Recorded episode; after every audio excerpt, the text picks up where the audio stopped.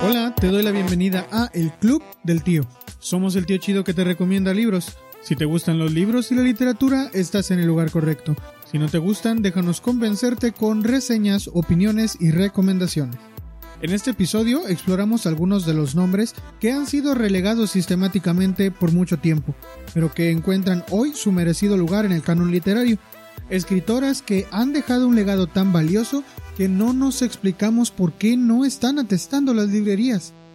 Entre la plática nos pusimos a pensar si la idea de leer a más escritoras está siendo bien ejecutada o si, por el contrario, fomenta más la ignorancia al intentar llenar una cuota más.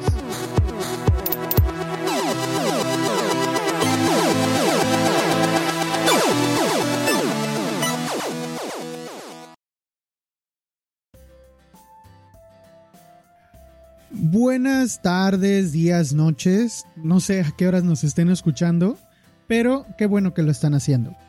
Les doy la bienvenida a este nuevo capítulo del Club del Tío.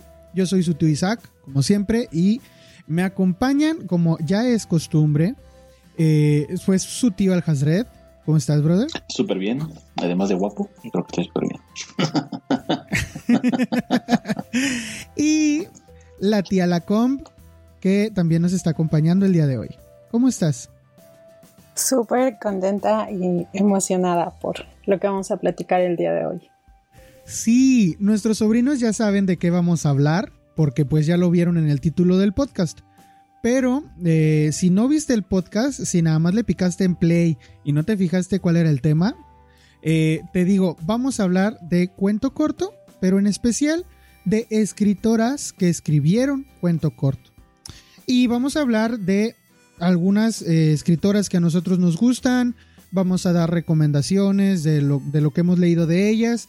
Y pues lo que se pueda hablar al respecto, ¿no? De ellas.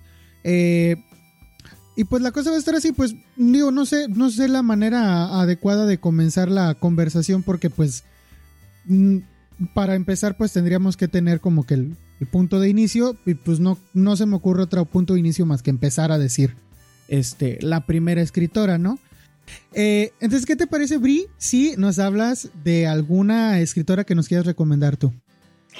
Ok, eh, bueno, yo ahorita escogí a Mariana Enríquez, que es una escritora argentina contemporánea eh, y que, bueno, a mí, a mí me gusta mucho, eh, primero porque es es una escritora que se dedica a la literatura de terror, para empezar, ¿no? Que es, ya creo lo he comentado antes, es como uno de los géneros que más me gusta leer. Si bien ella también ha escrito crónicas y novelas y está activamente escribiendo artículos en periódicos en Argentina, eh, yo la conocí por sus cuentos tiene dos colecciones que se pueden conseguir en anagrama, que son Los peligros de fumar en la cama y Las cosas que perdimos en el fuego.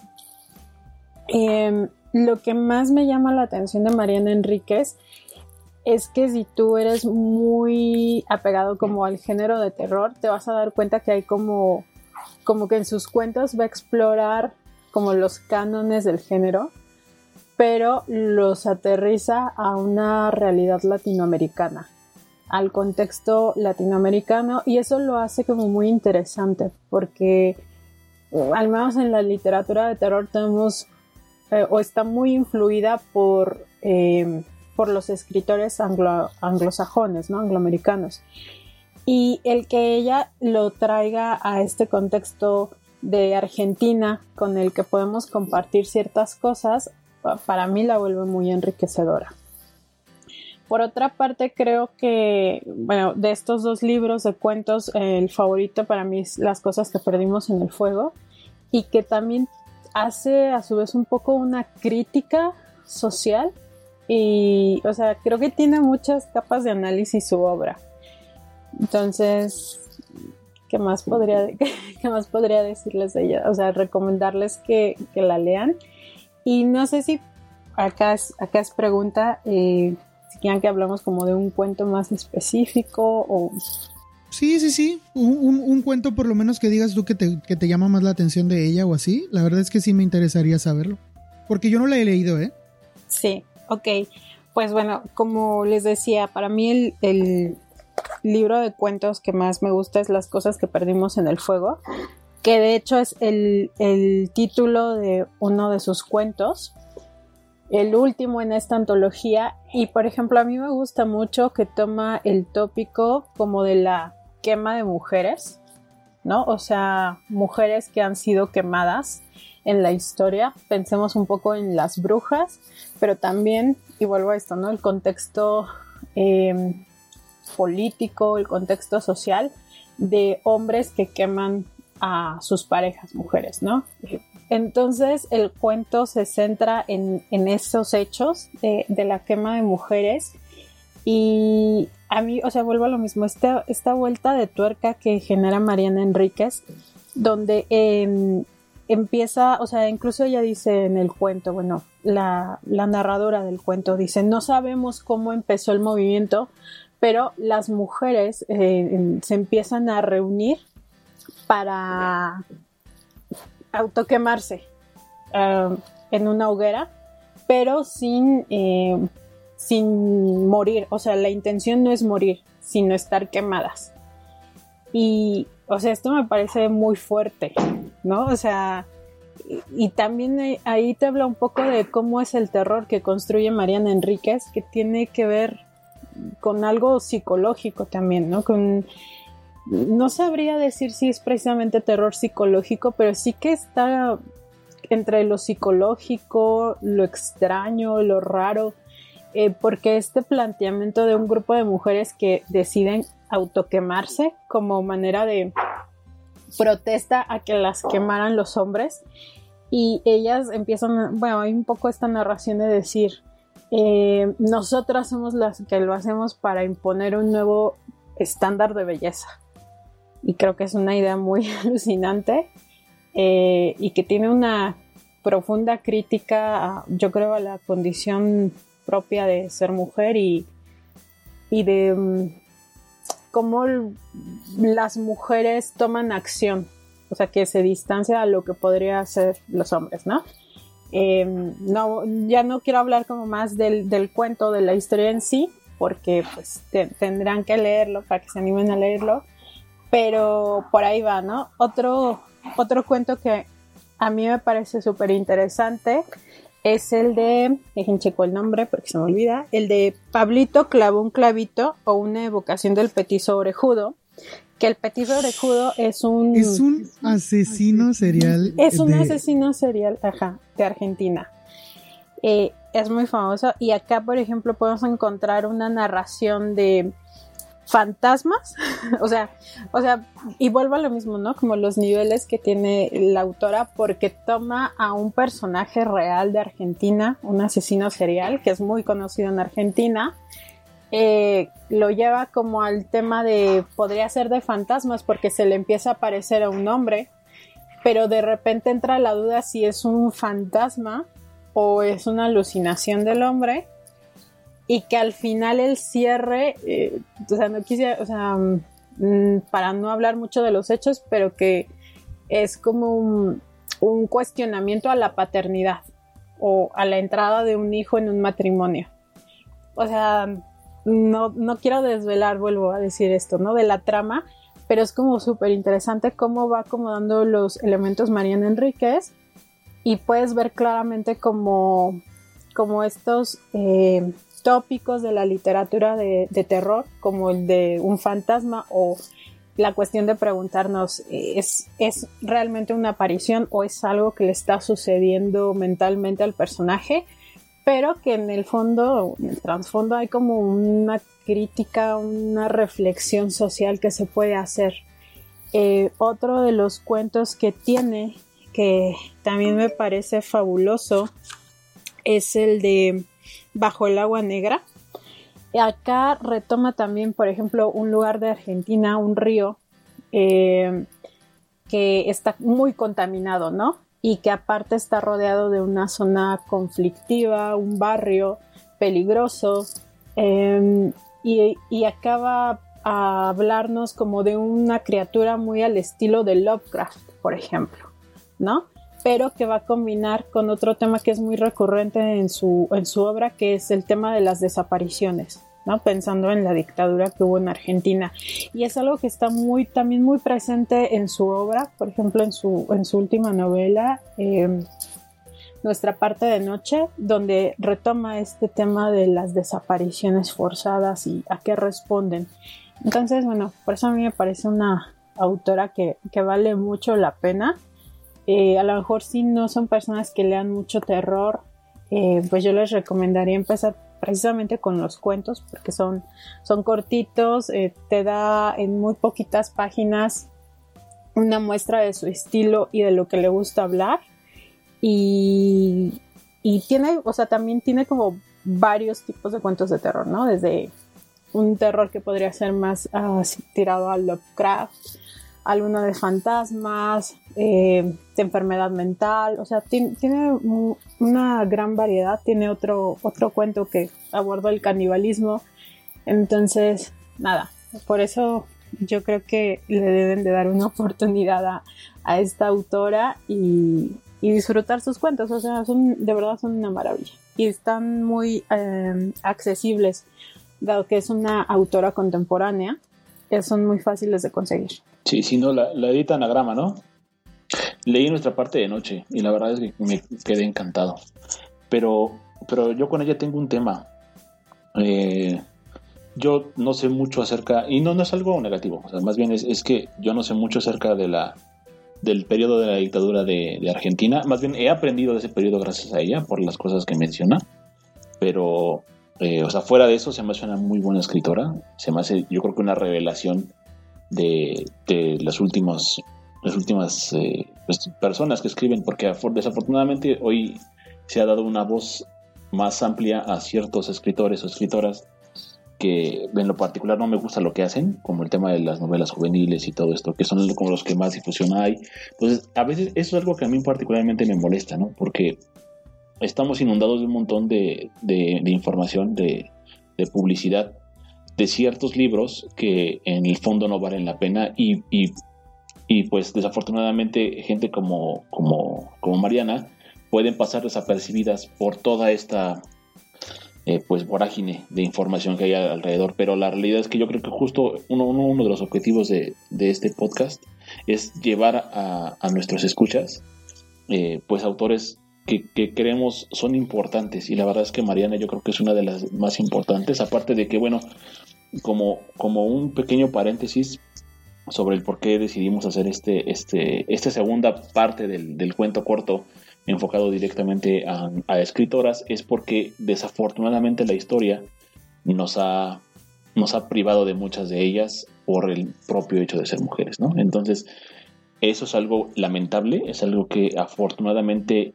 ya no tiene que pasar, ya no es algo que estemos consintiendo y que no deberíamos haber consentido nunca, ¿no?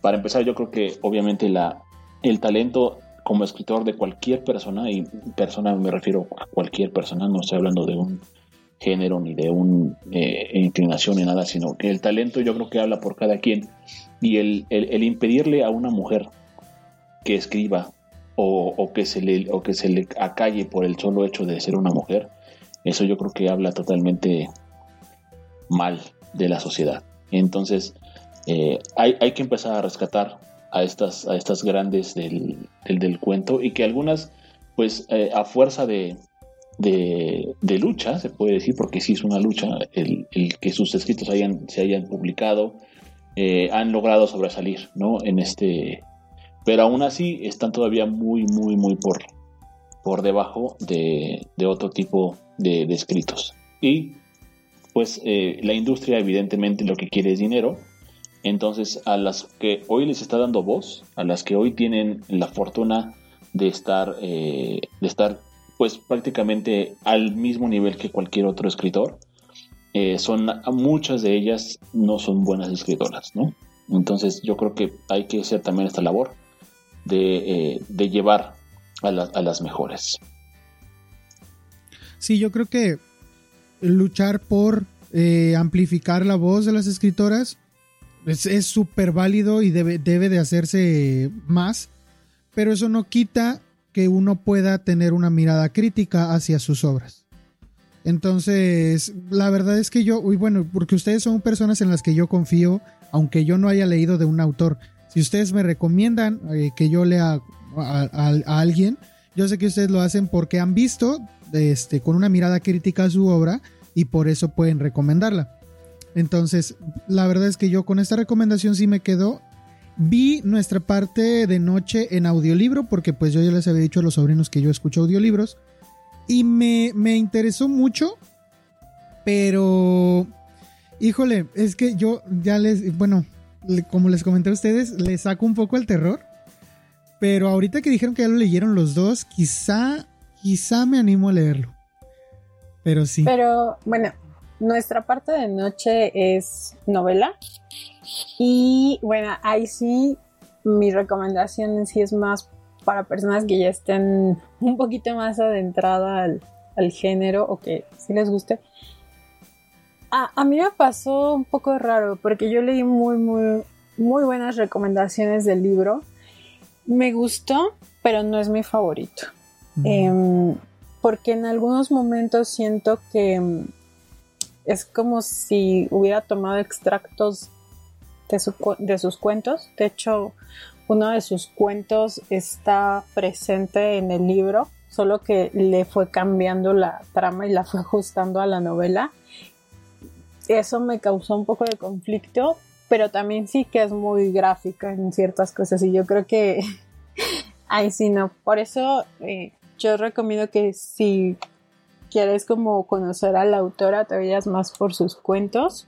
Me llamó mucho la atención el, que decías del petiso orejudo, porque como asesino serial, me parece que en Latinoamérica sí fue un fenómeno muy complejo el, el de ese asesino. está en las cosas que perdimos en el fuego. Lo voy a buscar, definitivamente lo voy a buscar.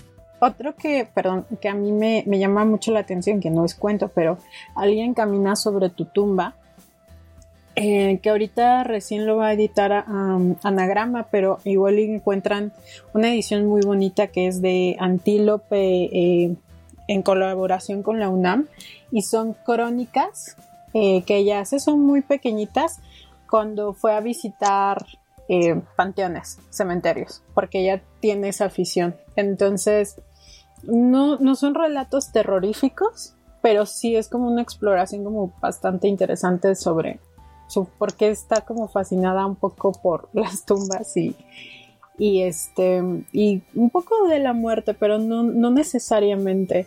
Y a mí uno de los relatos que me llamó mucho la atención es cuando ella visita eh, la tumba de Elvis Presley, por ejemplo, y habla como del contexto de, ¿no? De cómo es las cosas que había en el cementerio y te habla un poquito, muy poquito de la vida de él.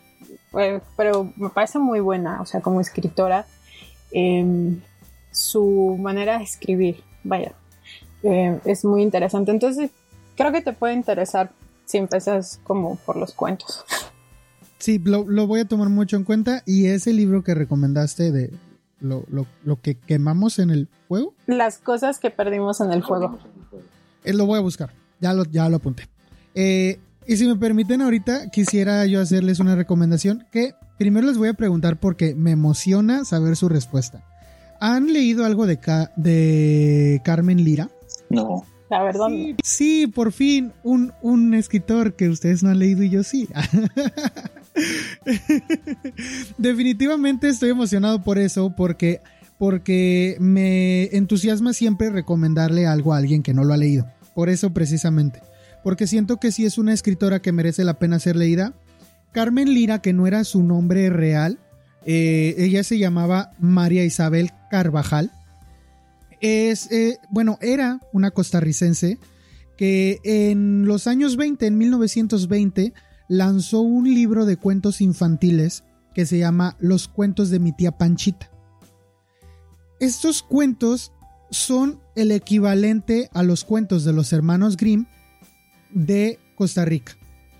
Y no solo de Costa Rica, diría yo, porque después de leerlos diría que pues de Latinoamérica hay muchísimos cuentos que tienen, tienen o sea, repercusión en, la actualidad.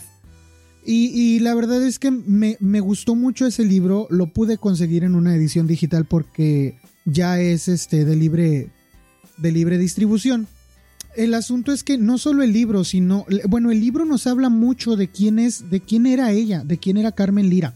Bueno, de hecho, ella sabía tres idiomas: sabía inglés, sabía francés, sabía español perfectamente. En sus cuentos, de hecho, se van a dar cuenta de que hay mm, similitudes con un escritor angloparlante, Joel Chandler Harris. E, ese, tipo lo que hizo fue eh, andar recorriendo los lugares en donde había esclavos negros en Estados Unidos por los 1900, donde todavía era, por, pues, por los años de, donde todavía era legal la esclavitud en Estados Unidos. Y los esclavos le contaban muchos cuentos, de los cuales se puede ver la influencia de, esos, de esos relatos en lo que después Carmen Lira nos presenta como el tío conejo, que es un conejo este, con características humanizadas como en todas las fábulas, en donde eh, pues el, conejo lo que hace es ser el más vivo, el más avispado, el más trucha, el más buzo. Y, sus cuentos de hecho me gustan por eso, porque no son lecciones moralizantes para niños, es decir, no siempre el tío conejo hace lo, lo correcto porque es lo que está bien, sino que el tío conejo se sale con la suya porque es el más vivo. O sea, a veces toma ventaja de otras personas, de otros animales o de, de, otras circunstancias y, y no importa que, que, alguien pueda ver lo que está haciendo como algo correcto o incorrecto. Entonces me encanta que haga esto en cuentos directamente infantiles porque tú ya le presentas al niño el dilema moral y le permites que el niño lo resuelva y que el niño se plantee de esa forma sus propios eh, estándares morales, ¿no? Entonces, eso me gusta mucho. Me gusta mucho también de, Carmen Lira, que ella fue, fue activista, fue docente, y, y, de hecho en esta parte de la docencia es en donde más se destaca en Costa Rica y en donde más es recordada en Costa Rica, porque también desde el punto de vista de eh, empoderar a las voces que han sido olvidadas, ella eh, como docente fue activista a favor de los derechos de los docentes y cuando en 1913 me parece eh, Costa Rica pasó por una dictadura de, dos hermanos, que no recuerdo sus apellidos, ella, ella dirigió un movimiento en, en, una época en donde las mujeres no podían votar ella dirigió un movimiento de protesta eh, en contra del, régimen totalitario que se estaba instaurando y va y quema el medio de difusión del, gobierno, que era un periódico. Y va y, quema, quema ese periódico. Y por eso ella tuvo muchas repercusiones. Este, pues para empezar en su, en su persona física, pues ella fue golpeada y todo, junto con otros manifestantes junto con otras manifestantes también. Pero eh, esto permite que ella también amplifique su voz, porque a la hora de que es derrocado el, gobierno de estos hermanos, ella, ella encuentra un, movimiento que la respalda y personas que están agradecidas con ella que le permiten entonces sacar su, su, libro y que tenga pues una amplia difusión en, distintos lugares. De, en, en, un par de años llegó a España, y, hubo, hay, hay, una referencia de un escritor español que le reconoce, por ejemplo, ¿ustedes recuerdan esta frase que, dicen, no, no vayas a salir con tu domingo 7? ¿Saben de dónde viene esa frase? No. Ni idea, y de hecho muchas veces me lo he preguntado. La tía, la tía Panchita nos dice de dónde viene esa frase. Y ese cuento llegó a oídos de, de un escritor español. Y ese escritor, para 1913, o sea, en, él, él en 1913 tenía la idea de eh, hablar al respecto de ese cuento y de las versiones que se han hecho de ese cuento. Porque como les digo, Carmen Lira tomó del imaginario colectivo y lo plasmó al... y lo tradujo de tal manera de que se hicieran cuentos que, que parecieran originarios de Costa Rica originarios de Latinoamérica también, porque igual como, como nos decías tú, pues con alguien eh, que es de Latinoamérica uno puede empatizar más que con los angloparlantes. Entonces, eh, el, el cuento se lo recomiendo mucho, así se llama, el viernes 13 y está en Cuentos de mi tía Panchita. Se los voy a resumir así, tal cual, y es, es muy curioso. Es un, es un tipo que tiene un amigo rico y que tiene y que él es pobre. Y su amigo rico no lo ayuda en muchas cosas, pero, pero pues ni modo, pues es su amigo. Entonces él va un, día en la noche con su burrito por el, por el bosque y empieza a oír un escándalo este, como de personas que están bailando. Se sube a un árbol para ver y ve que son unas brujas. Y las brujas están diciendo, eh, su, su canción en el aquelarre es lunes, lunes, martes, miércoles 3. Lunes, martes, miércoles 3.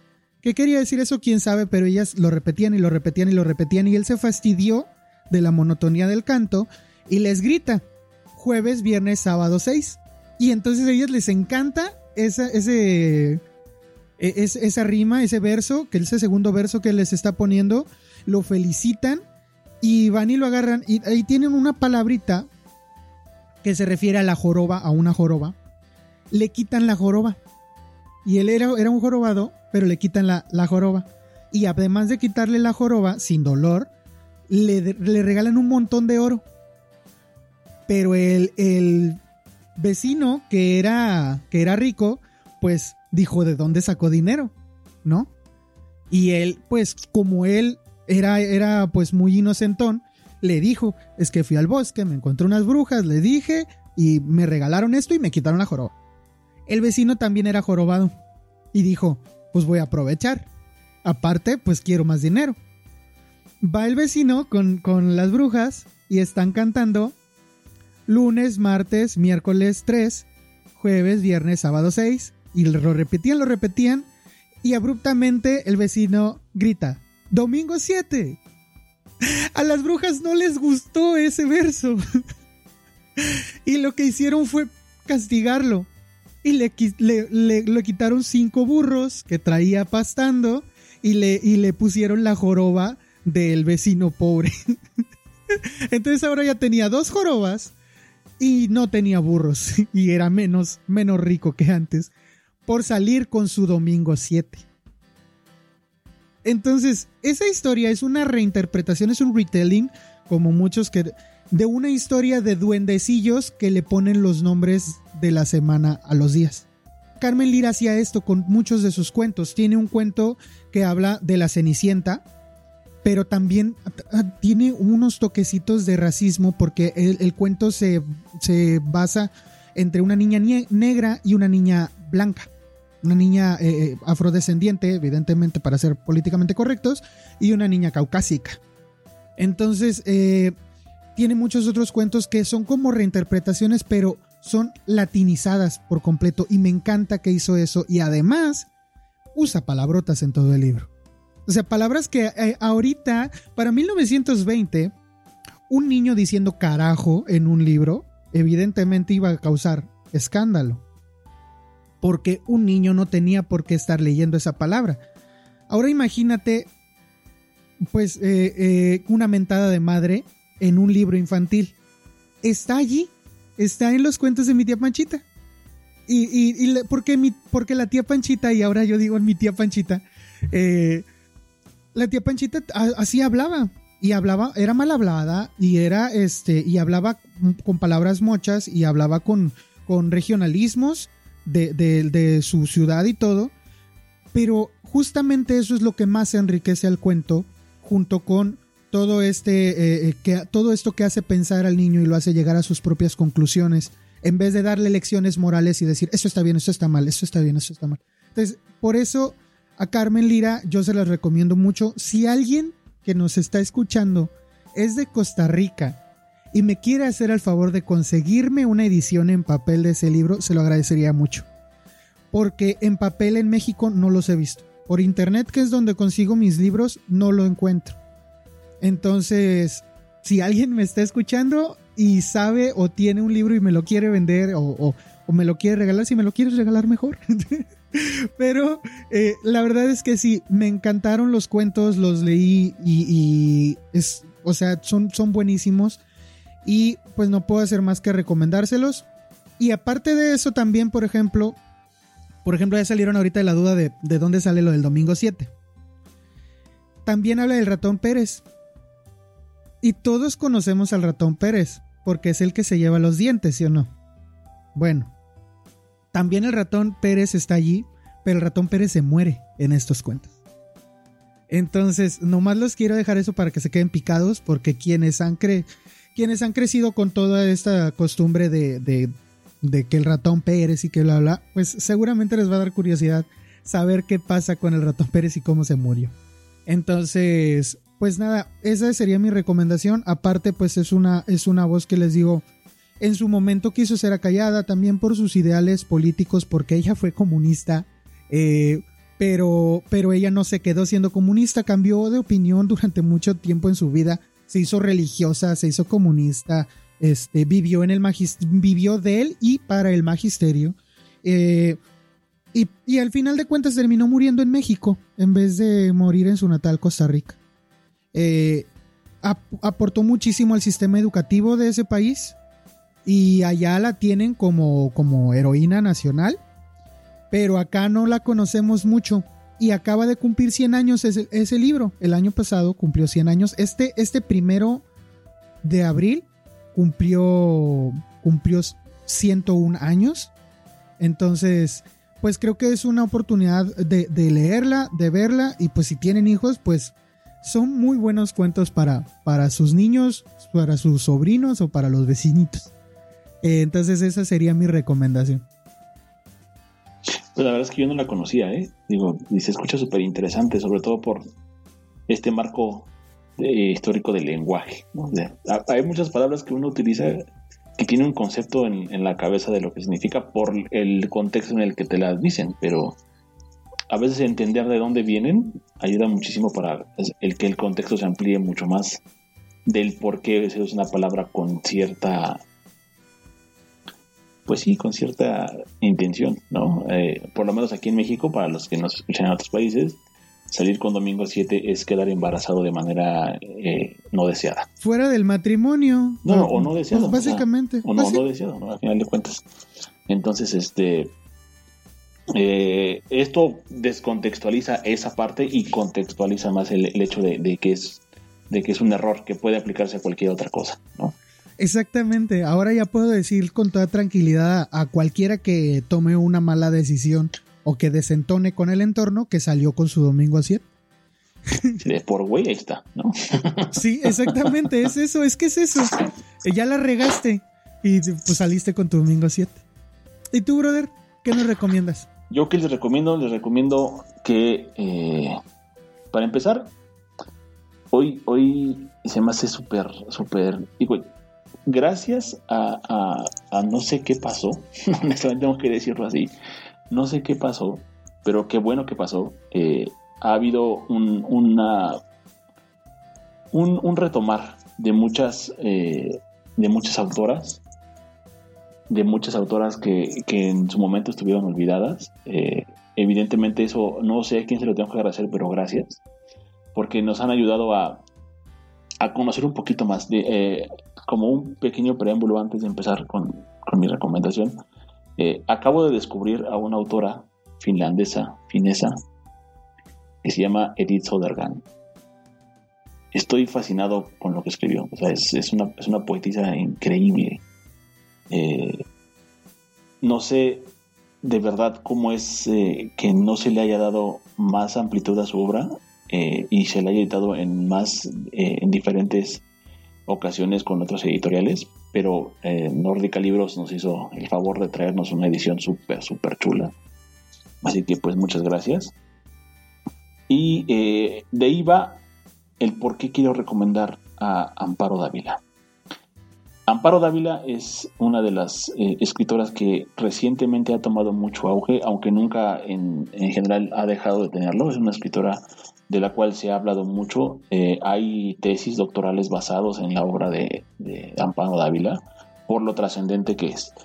Eh, Amparo, Amparo hizo cuentos, la mayoría de su, de su obra son cuentos, hizo poemas también, pero ella tomó a la sociedad mexicana de 1950 1960, como, como fundamento de sus cuentos, ¿no? Y retrató un México bastante interesante. Un México que, eh, muchos recordamos con, con añoranza y que eh, a veces está en las historias de nuestros padres, por lo menos aquí, aquí en este país, ¿no? La mayoría de sus, de sus cuentos están ambientados en la ciudad y tiene mucho que ver con la psique de las personas. Amparo Dávila juega mucho con eso en sus cuentos y aparte hace una crítica bien, bien interesante al, machismo en México y de cómo eh, eso hace que las, eh, que las personas vayan poco a poco cayendo en algo que es una constante en su obra, que es la locura. Locura, locura momentánea, locura permanente, eh, hay muchos, muchos elementos también de realismo, realismo mágico en los cuentos de Amparo Dávila. Y, creo que es algo que también eh, eh, ayuda mucho, mucho, mucho, mucho al éxito de, los cuentos que ella tiene, ¿no? Particularmente hay un cuento que me gusta mucho que se llama La Casa de las, Celosías. Es, un cuento maravilloso y aterrador en todos los sentidos, porque va construyendo, empieza, empieza con una persona eh, que está súper contento. E, eso es algo que me encanta de Amparo. Amparo logra, logra ponerte en una situación en donde todo parece lo que no es al final, ¿no? Eh, es, una persona que está súper contento porque por fin va a poder eh, tener una, una cita con una, mujer que le gusta, que trabaja con él. Y, hasta este momento la, la, idolatraba, le gustaba muchísimo, pero no había tenido la oportunidad. Entonces eh, cuenta que va caminando por la calle, que va muy contento, toma un tranvía para llegar al lugar destinado y el lugar destinado es la casa de esta, de esta chica, ¿no? Que ya otras veces había ido para allá porque muchas veces intentó tener una, una, cita con ella, pero pues ella nunca nunca era más de, pues déjame aquí en de mi casa y tú vete, y yo ya me meto, ¿no? Eh, el cuento transcurre en todo esto, es un cuento que, podría bien tacharse de, algo como una anécdota, pero poco a poco las cosas van, van, van resolviéndose y al final, justo en, la parte final del, cuento, es donde Amparo te mete todo así de lleno, ¿no? Es una, es, una revolución de, sentimientos totalmente eh, abrupta, por así decirlo. Eh, empiezan a pasar cosas una vez que esta persona llega a la casa de, esta chica, está muy, está muy contento, al mismo tiempo que nervioso, y eh, poco a poco esta, esta, este velo de, la, del gusto de estar ahí empieza a desmoronarse por las cosas que, que va viendo dentro de la casa. ¿no? Hasta que pues ya, ya, no quisiera como andar más en eso porque sería desvelar el, el, final del cuento, pero pues eh, termina, termina muy, pero muy, pero muy mal. De una manera abrupta. Aparte, Amparo tiene mucho eso que a mí me gusta, que, que no sé por qué a mucha gente no, pero me gusta, me encanta la forma en la que terminan los cuentos.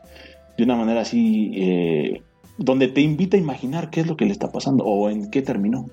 se podría decir final abierto, en realidad no es tanto un final abierto porque sí, sí da como un cortón y sí te, sí te da a entender de cómo terminan las cosas, pero no te explica bien cómo es que acabaron las cosas. Entonces te invita a imaginar muchísimo y eso me encanta. Y eh, eso es algo que pocos, pocos autores podrían decirse que, han logrado de manera tan magistral, ¿no? Yo, yo tengo que decirlo, por ejemplo, eh, comparado con la, con la prosa de Mariana Enríquez, yo sí pondría muy por encima a Amparo Dávila. Eh, me gusta mucho más lo que hace Amparo Dávila respecto de lo que yo he leído. Yo solamente he leído nuestra parte de noche, no he leído eh, tengo por ahí pendientes eh, conseguirme eh, sus, antologías. Las tuve en algún momento y por razones, pues, tanto que no quiero acordarme, las perdí. y ya no, ya no, ya no los pude leer.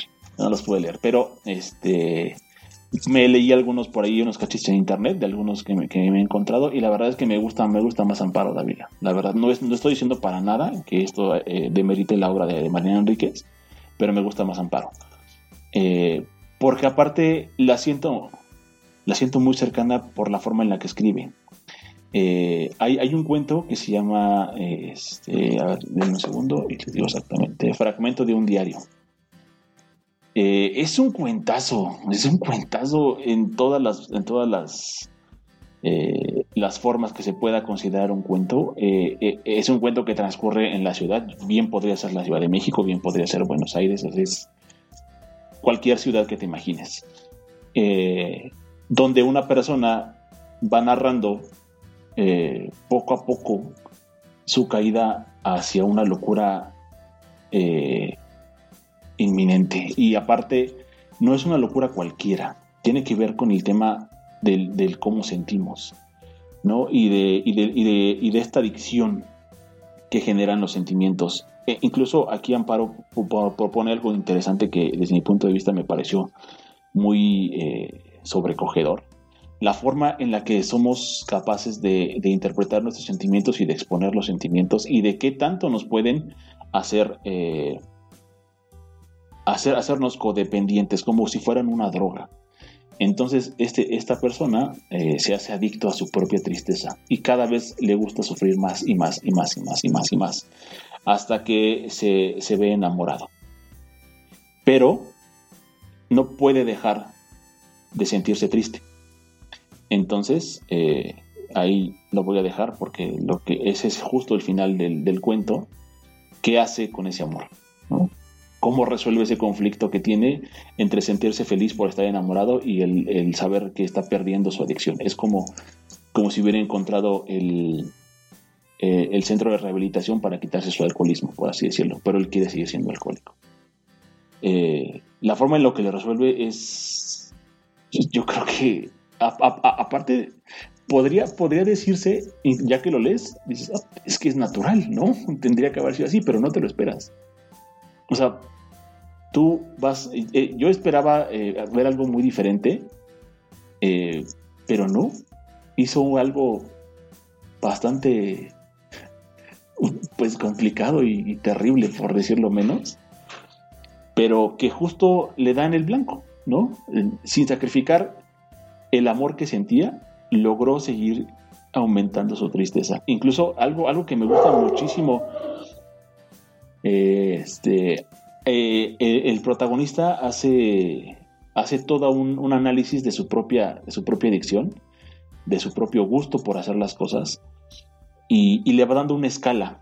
Él, él, se, va, se, va, poniendo sobre una escala de, la evolución de su propia, de su propia locura, de su propia, eh, pues sí, de su locura personal, y la va, y la, va poniendo en, contexto con otras cosas, ¿no? Incluso eh, él mismo se jacta de ser ya un experto en el tema de, esta, de esta locura, que no, no, me gustaría como ser como más específico en el sentido, porque siento que es importantísimo en el cuento, pero eh, se, se, jacta de ser, de ser un especialista hasta que conoce lo que es el amor, ¿no?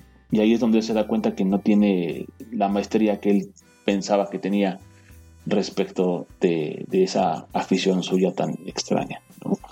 Eh, Amparo no solamente escribió cuentos, escribió poesía y hay, hay bastantes, bastantes poemas que son, son una delicia. Eh, escribió mucho acerca del, tema de la vida, acerca que es un tema central en su obra en general, que eh, de cómo se vive de las, de las frustraciones que tiene la propia vida. Yo creo que fue una una, mujer que habló mucho acerca del tema del feminismo dentro de su obra y que lo abordó desde el punto de vista eh, fantástico para poder explicar cuál era la problemática que se estaba viviendo. ¿no? Muchos, eh, hay un cuento que se llama La, señorita Julia, que justamente aborda algo, algo que, se perpetró por muchísimo tiempo, se perpetró, perdón, muchísimo tiempo por eh, incluso medios como Televisa, la forma en la que, en la que los hombres deberían de tratar a las mujeres y la forma en la que las mujeres deberían comportarse.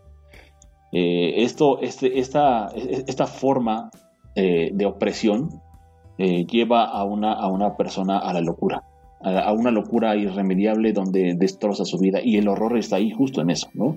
en cómo una, una construcción social es capaz de destrozarle la vida a una persona, de reducirle a la persona a un mero objeto que, que si no cumple con las expectativas de, lo que se espera de esa persona, pues lo único que tiene es una condena a, desaparecer en el olvido y a permanecer dentro de los diferentes eh, pues estatutos de aquellas personas indeseables. Entonces, es, eh, eh, Amparo Dávila es una es una cuentista que me encanta, me da mucho miedo, también me hace reflexionar muchísimo acerca de, muchísimas cosas. Y yo creo que no puede haber una mejor combinación dentro de lo que a mí me gusta, como, como la obra de Amparo Dávila, porque habla del terror, habla de locura, habla de, eh, de crítica social, desde un punto de vista fantástico. Y aquí es donde yo quiero poner un, eh, un, gran, una, marca súper importante, ¿no? Donde hay, me he encontrado mucha gente que dice que la ficción no es una forma de aprender, que es meramente una forma de entretenimiento. Y yo creo que la obra de Amparo Dávila nos, grita y nos cachetea diciéndonos que es totalmente lo contrario. Se puede aprender muchísimo de la ficción eh, y se puede hacer una, una, gran labor social a través de la ficción. Entonces, eh, pues, eh, esa es mi recomendación de, de, ahorita. Yo creo que hay tanto que leer de ella que, y desafortunadamente tengo que decirlo, eh, creo, no estoy seguro, pero según mi, mi experiencia, no hay ediciones de Amparo Dávila que no estén hechas en México. Solamente la edita el Fondo de Cultura Económica y eh, es, es, un poquito complicado en otros países conseguirse su obra, pero no es imposible. Así que bueno, pues una por tantos miles de libros que son así a la, a la inversa, ¿no? Donde no es, es, es, bien complicado conseguirse otros libros por acá, pero este... El caso que les digo del, del libro que yo quiero, este, acá no lo voy a, no lo puedo conseguir. Y estoy seguro de que allá en su país eh, de origen, pues sí, sería muy fácil ir a una biblioteca y pedirlo. Sí, sí, sí, y digo, como, como, un, como una, un, libro a conseguirse de ella, yo les recomendaría la última edición que, hizo eh, el Fondo de Cultura Económica, que se llama Cuentos Reunidos. Vienen todos sus cuentos, o sea, ahí eh, ya nada más lo único que le falta sería la obra poética. Pero eh, están ahí todos, todos sus libros. está Tiempo Destrozado, Música Concreta, Árboles Petrificados, y el huésped, me parece. Con los ojos abiertos. Con los ojos abiertos, sí, perdón. Eh, que sería como la obra reunida de sus cuentos de Amparo Dávila en un solo volumen. Eh, es muy recomendable. Desafortunadamente tengo que decir que eh, Amparo no escribió más, me hubiera encantado leer más cosas de ella. Pero pues con eso que dejó es más que suficiente para darnos una, una idea de la genialidad de esta, de esta escritora que desafortunadamente nos dejó el año pasado. Ya, era una, señora muy... apenas del año pasado. De hecho, estamos grabando a un año, bueno, hace un año, en este mes, el 18 de abril del 2020 falleció. Ya era una persona de edad muy avanzada. Este, pero pues eh, yo creo que ya es un, ya es un inmortal. Por lo menos en mi persona, Amparo Dávila ya es, ya es inmortal por todo lo que nos dejó, por lo que representa y tiene un espacio súper, súper, súper importante en, en, mi biblioteca. Si bien desafortunadamente no es el más amplio porque no, no hay más cosas que pueda conseguir de ella, quisiera, eh, sí, sí es un espacio súper importante en mi biblioteca, porque es una autora a la que puedes ir y leer en cualquier momento. La verdad, sus son súper cortos, pero bien contundentes. La poesía también es, no es muy extensa en el tema de, de que sean, poemas muy largos, pero es súper contundente, ¿no? Entonces, eh, si se lo pueden conseguir, igual todo sería a través del Fondo de Cultura Económica. Hay un, está Cuentos Reunidos, está Poesía Reunida también, que también está editada por ellos. Y hay un par de ediciones más que eh, son un poquito complicadas de conseguir, que también es una, un, brevario de, de, una colección que se llama Sensontle, que son cuatro poemas de Amparo Dávila. Está titulado Poesía de ayer y hoy, está muy, muy bueno. Y otro que es un poco más complicado de conseguir, pero yo sería de la idea de que si pueden se lo consigan ya, porque después va a ser un libro súper, súper, súper, súper complicado y súper, súper caro. Es una edición también del Fondo de Cultura Económica que se llama El huésped y otros relatos macabros y está eh, ilustrado por Santiago Caruso. Y es un librazo, está bellísimo ese libro. Entonces, de ahí puedo resaltar tres cuentos que me gustan mucho, que es justamente Árboles Petrificados, El Huésped y eh, Alta Cocina. Alta Cocina es de mis cuentos favoritos. Excelente. Sí, yo he leído poco de ella igual, pero sí, la verdad es que es... Eh, Y, creo que también es como estas escritoras que pueden ser consideradas feministas, porque sí habla mucho de lo que vive, vivía la mujer mexicana.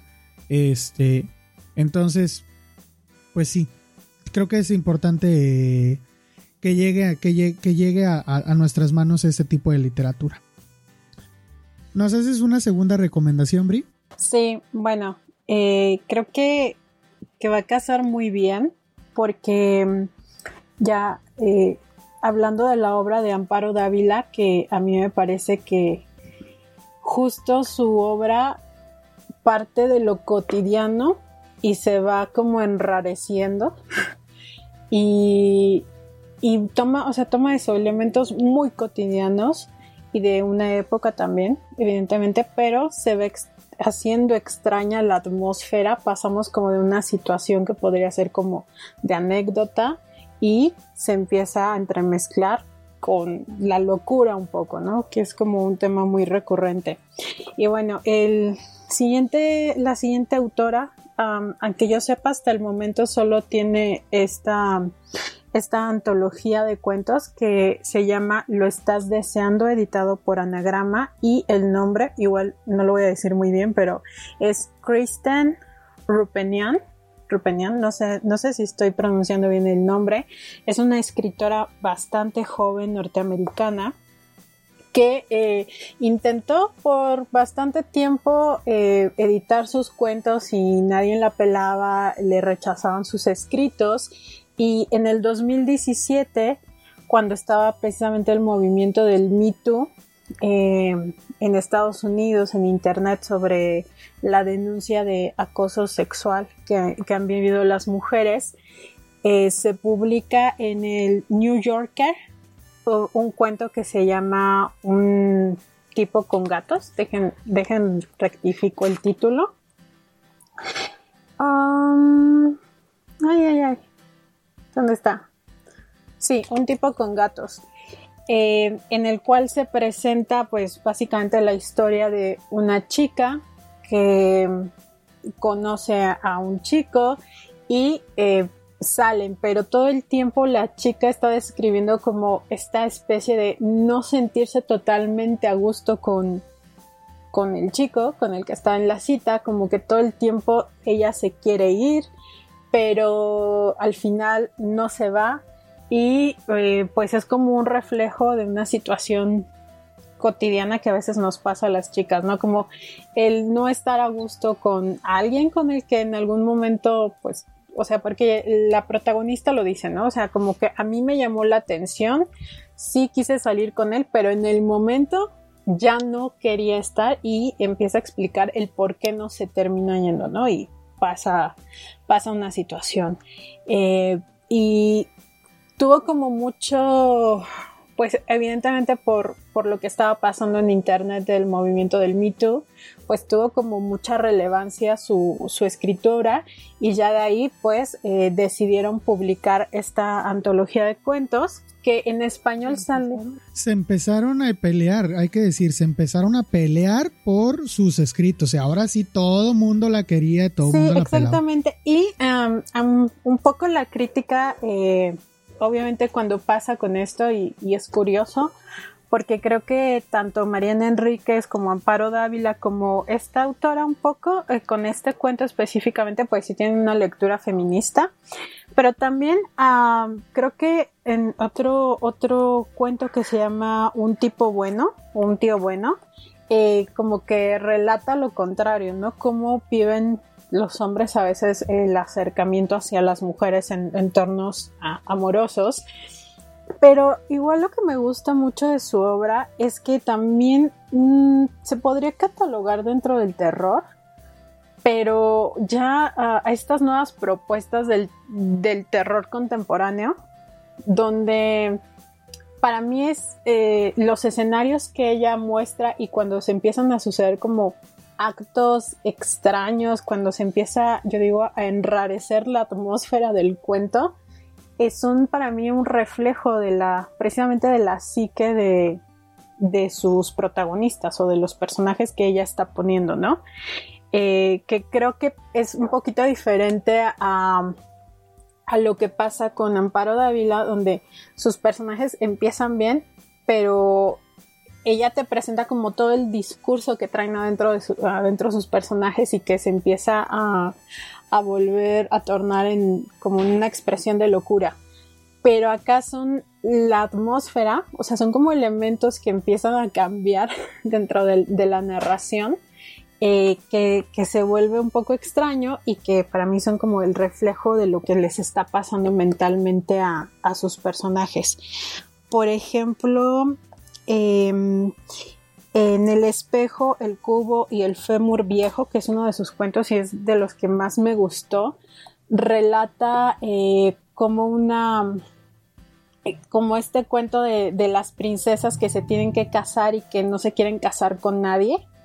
Y, y están tan desesperados porque, porque ya se case con alguien que eh, le terminan, o sea, una noche llega alguien supuestamente a la habitación de la, de la, bueno, de la princesa eh, y es alguien que está como envuelto en una capa y no lo puede ver, ¿no? entonces eh, se empieza, ella le habla, él no le contesta, total que se enamora.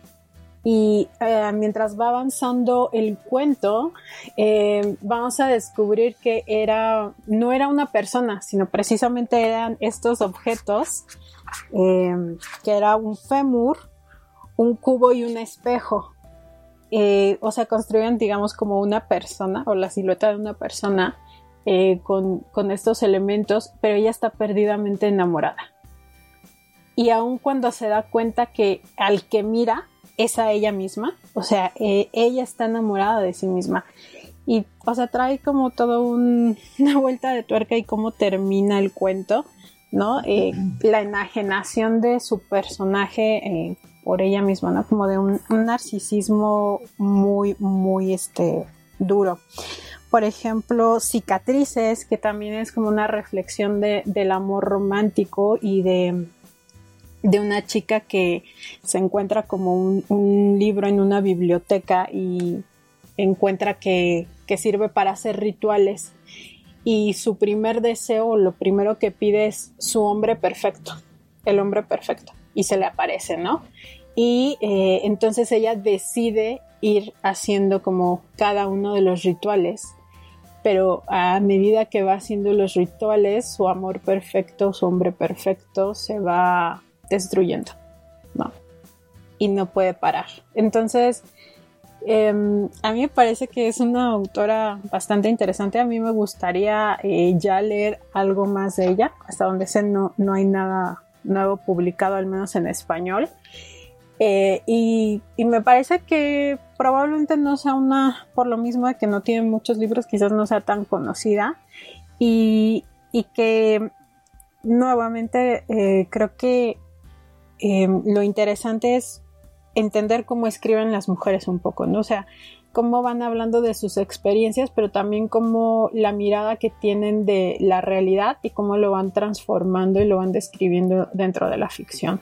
Y a mí me parece que estas, eh, al menos Mariana Enríquez, Kristen Rupenain y Amparo Dávila tienen como, o sea, obviamente son estilos diferentes, pero tienen esa línea donde la realidad que están viviendo la transforman y tienen ese tinte oscuro, enrarecido, psicológico que quizás no es como el terror más clásico, pero que sí te deja pensando bastante como con lo que, lo que sucedía. Y es esto, ¿no? Como em, la ficción nos puede hacer reflexionar sobre lo social y tener una mirada distinta.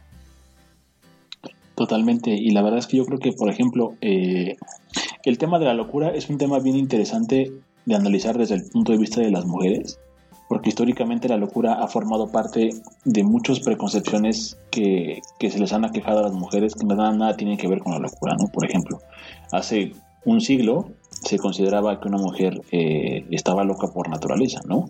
Todo el tema este del... se me fue el, adjetivo, ¿cómo llamaban a esta enfermedad? La, la histeria. ¿No? que era una enfermedad particularmente de las mujeres y los manicomios estaban repletos de mujeres, de mujeres que eran incómodas para la sociedad, no necesariamente porque estuvieran realmente, no porque tuvieran una, enfermedad mental, ¿no? Entonces, eh, aparte, la locura ha formado parte bien, eh, bien, bien, está muy, está muy integrada respecto de esta, de esta construcción del mito de la mujer. Yo lo llamo así, eso es, un concepto personal, ¿no? Eh, el mito de la mujer, porque hemos, hemos, hecho, hemos hecho tantas cosas acerca de las mujeres que no son verdad. Las propias mujeres han construido y una imagen que no es verdad y que, y que, se, han, y que se han ido perpetrando y que poco a poco afortunadamente hemos ido deconstruyendo. Pero eh, creo que justo eso se refleja mucho en la literatura, ¿no? Eh, en la literatura de estas, en particularmente de estas tres autoras, donde, donde las cosas eh, tienen eh, este, este trágico final, porque a veces es, es, desde mi punto de vista yo lo veo así, ¿no? Es como cuando, cuando hay una, una persona que nace y empieza todo bien hasta que empieza a ir todo mal. Y la vida se, se, se, va poniendo pues cada vez más complicado y eso es algo que le pasó a las mujeres y le ha pasado y les está pasando a muchas mujeres actualmente. Eh, por el simple hecho de ser mujeres están teniendo muchas complicaciones en su vida y yo creo que eso es justo esta, esta progresión hacia, hacia allá y a veces la locura incluso es el único refugio que les queda a muchas personas. Por decir algunos, eh, Emily Dickinson, por ejemplo, es uno de, los ejemplos más, más eh, pues crueles quizás y, puntuales acerca de lo que estoy diciendo. Emily Dickinson pues, padeció muchísimo por la presión eh, de su condición. de hecho, prácticamente de ella no se supo nada de lo que escribía hasta que murió, ¿no? porque nunca en vida hizo nada, nunca, nunca hizo nada, eh, publicó nada en vida, todo se descubrió a partir de que muere, ella muere en la soledad y... Pues si no salía de, su, cuarto, ¿cómo iba a publicar? ¿no? yo sé, yo les recomiendo mucho una, una plática que está en YouTube de Laura Freixas, que es este una una mujer que se ha dedicado a, investigar sobre la literatura de mujeres y habla precisamente del caso de Emily Dickinson y en general también tiene conferencias sobre Silvia Plath y de, la, escritora, de la escritora de mujeres, ¿no?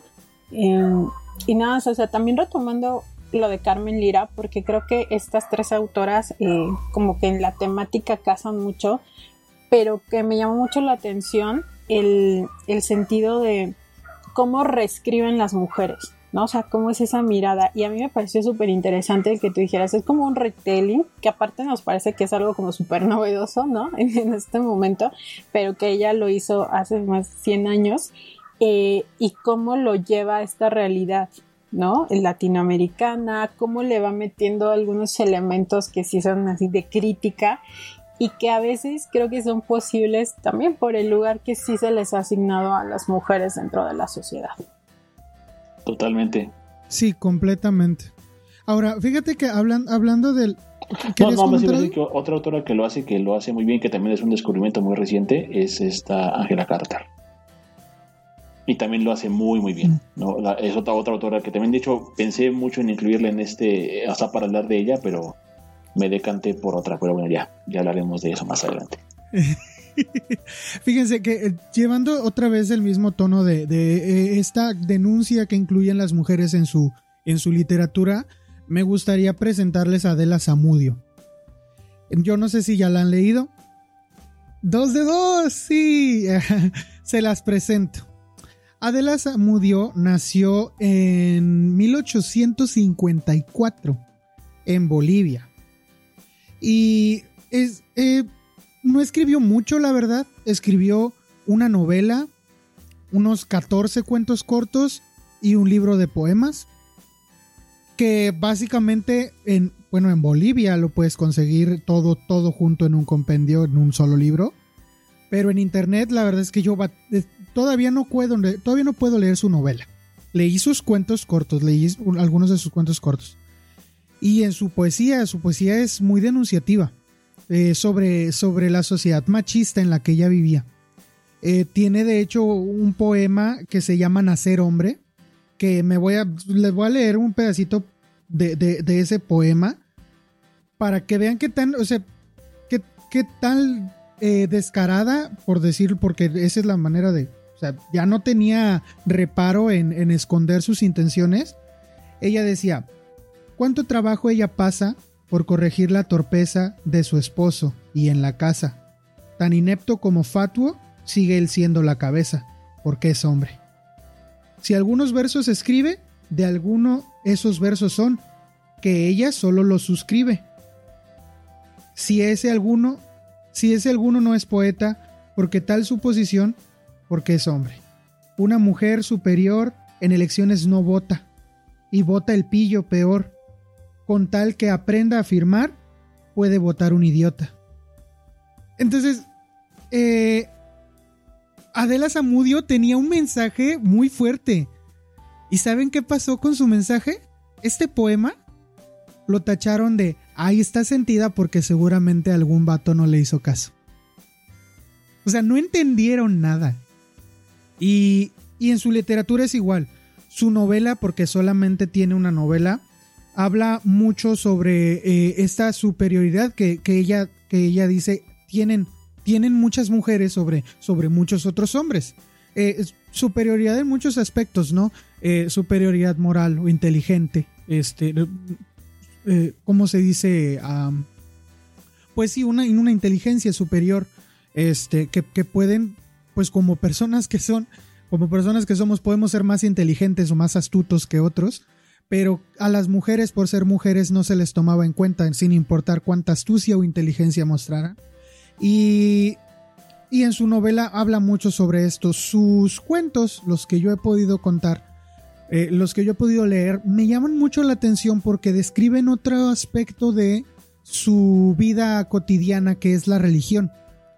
Porque en, un, en, en un continente profundamente católico para, para 1850, eh, pues la verdad es que ella sí estaba hablando como de cómo entendía ella la, religión y de cosas que ella entendía que quizá no tenían mm, cosas del rito religioso católico que, que ella como que, pues no sé, no les veía mucho caso quizá, o, o quizá no les veía efectivos. Porque tiene un cuento, mm, permítanme Permítanme buscarlo y, les digo el nombre. Tiene un cuento bien cortito que se llama La conciencia, que habla de una, de una persona, bueno, eh, lo, habla, lo habla desde en primera persona, que cometió un crimen. Y entonces dice, yo cometí un crimen y tengo que ir a confesarme. Pero en el camino a confesarse, empieza a elucubrar cosas. Para sí mismo empieza a pensar y pensar y pensar y pensar y su conciencia la empieza a modificar de tal forma que al final de cuentas su crimen, su conciencia le dice, no pasa nada. O sea, no tienes ni necesidad de ir a confesarte por lo que hiciste. Y es, eh, habla en parte del rito de la confesión y habla también en parte de, de cómo cómo nosotros educamos nuestra propia conciencia y las propias mentiras que nos echamos para justificar nuestras acciones, que es algo de lo que, de lo que hablamos, por ejemplo, eh, tú y yo, brother, cuando hablábamos de los elixires del diablo. Eh, y si este, cuento, y es bien cortito, no tiene ni una página completa, pero todo, todo esto, toda esta reflexión que hace sobre el rito de la confesión y sobre el, poder que tiene la conciencia sobre la persona, lo hace en, ese pequeño espacio. Y me encantó que hiciera eso, fue lo primero que leí y me impactó. Ahora tiene un segundo cuento que yo le recomendaría que se llama se llama El Diablo Químico. El Diablo Químico es un es una narración de pues el el diablo tenía la intención de ir y tentar a Adán y a Eva, lo sitia en ese momento, eh, porque les digo, pues esto es muy católico todo el asunto. Eh, y entonces empieza a, describir cómo el diablo da con el lugar en donde Dios eh, hacía la, la alquimia para crear al hombre. Y ve en algunos recipientes todas las cualidades que Dios le está poniendo al hombre.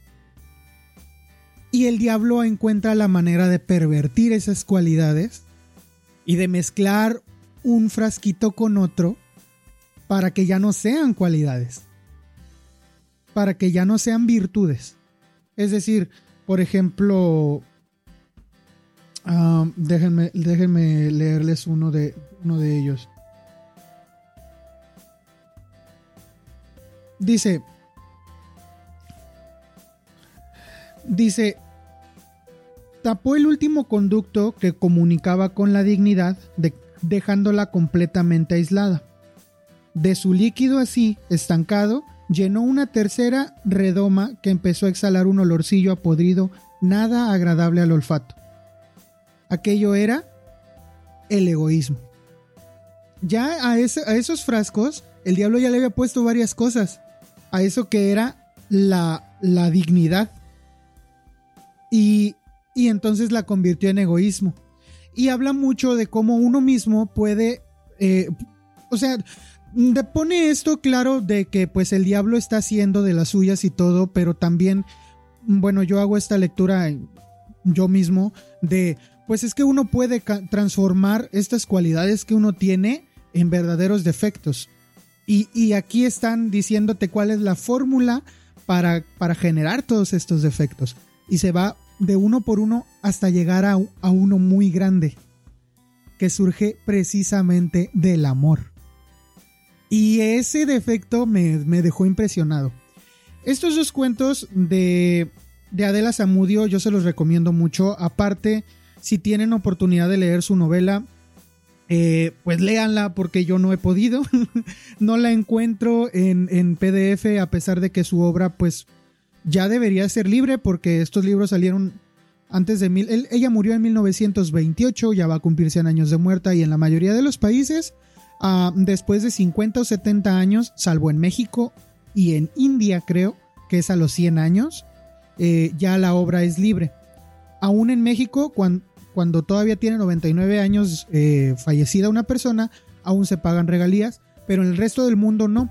Entonces yo quiero suponer que ya es libre su obra, pero igual no nos llega hasta acá.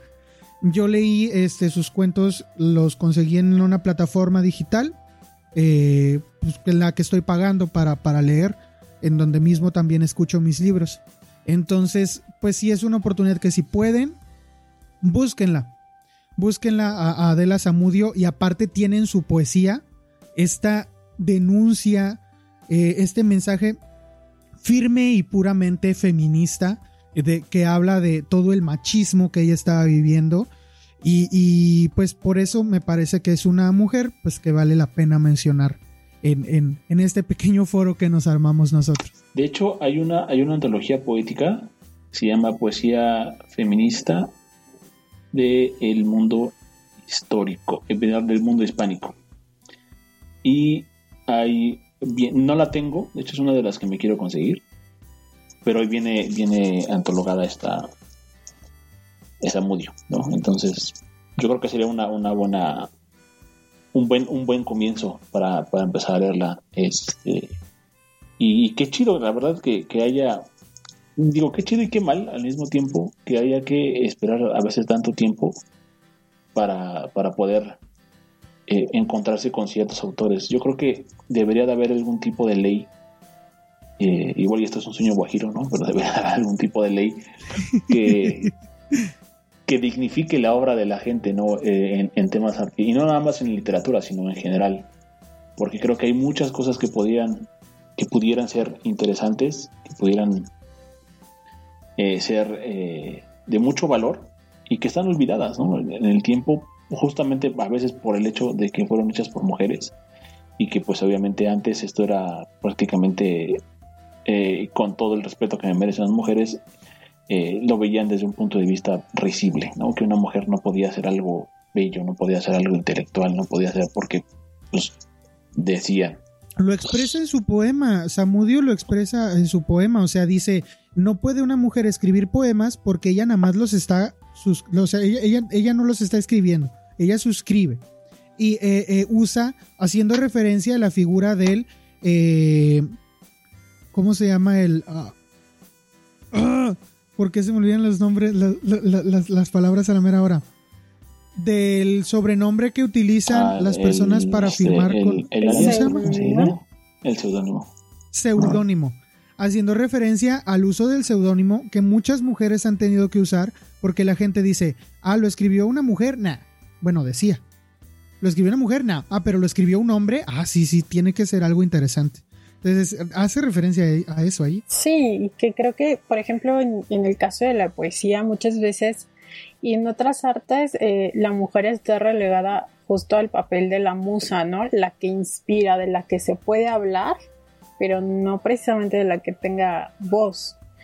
Em, y esto que dices de los seudónimos, pues bueno, a veces nos parece como algo antiguo, pero hay que pensar que, por ejemplo, eh, JK Rowling, ¿no? ¿Por qué se puso JK?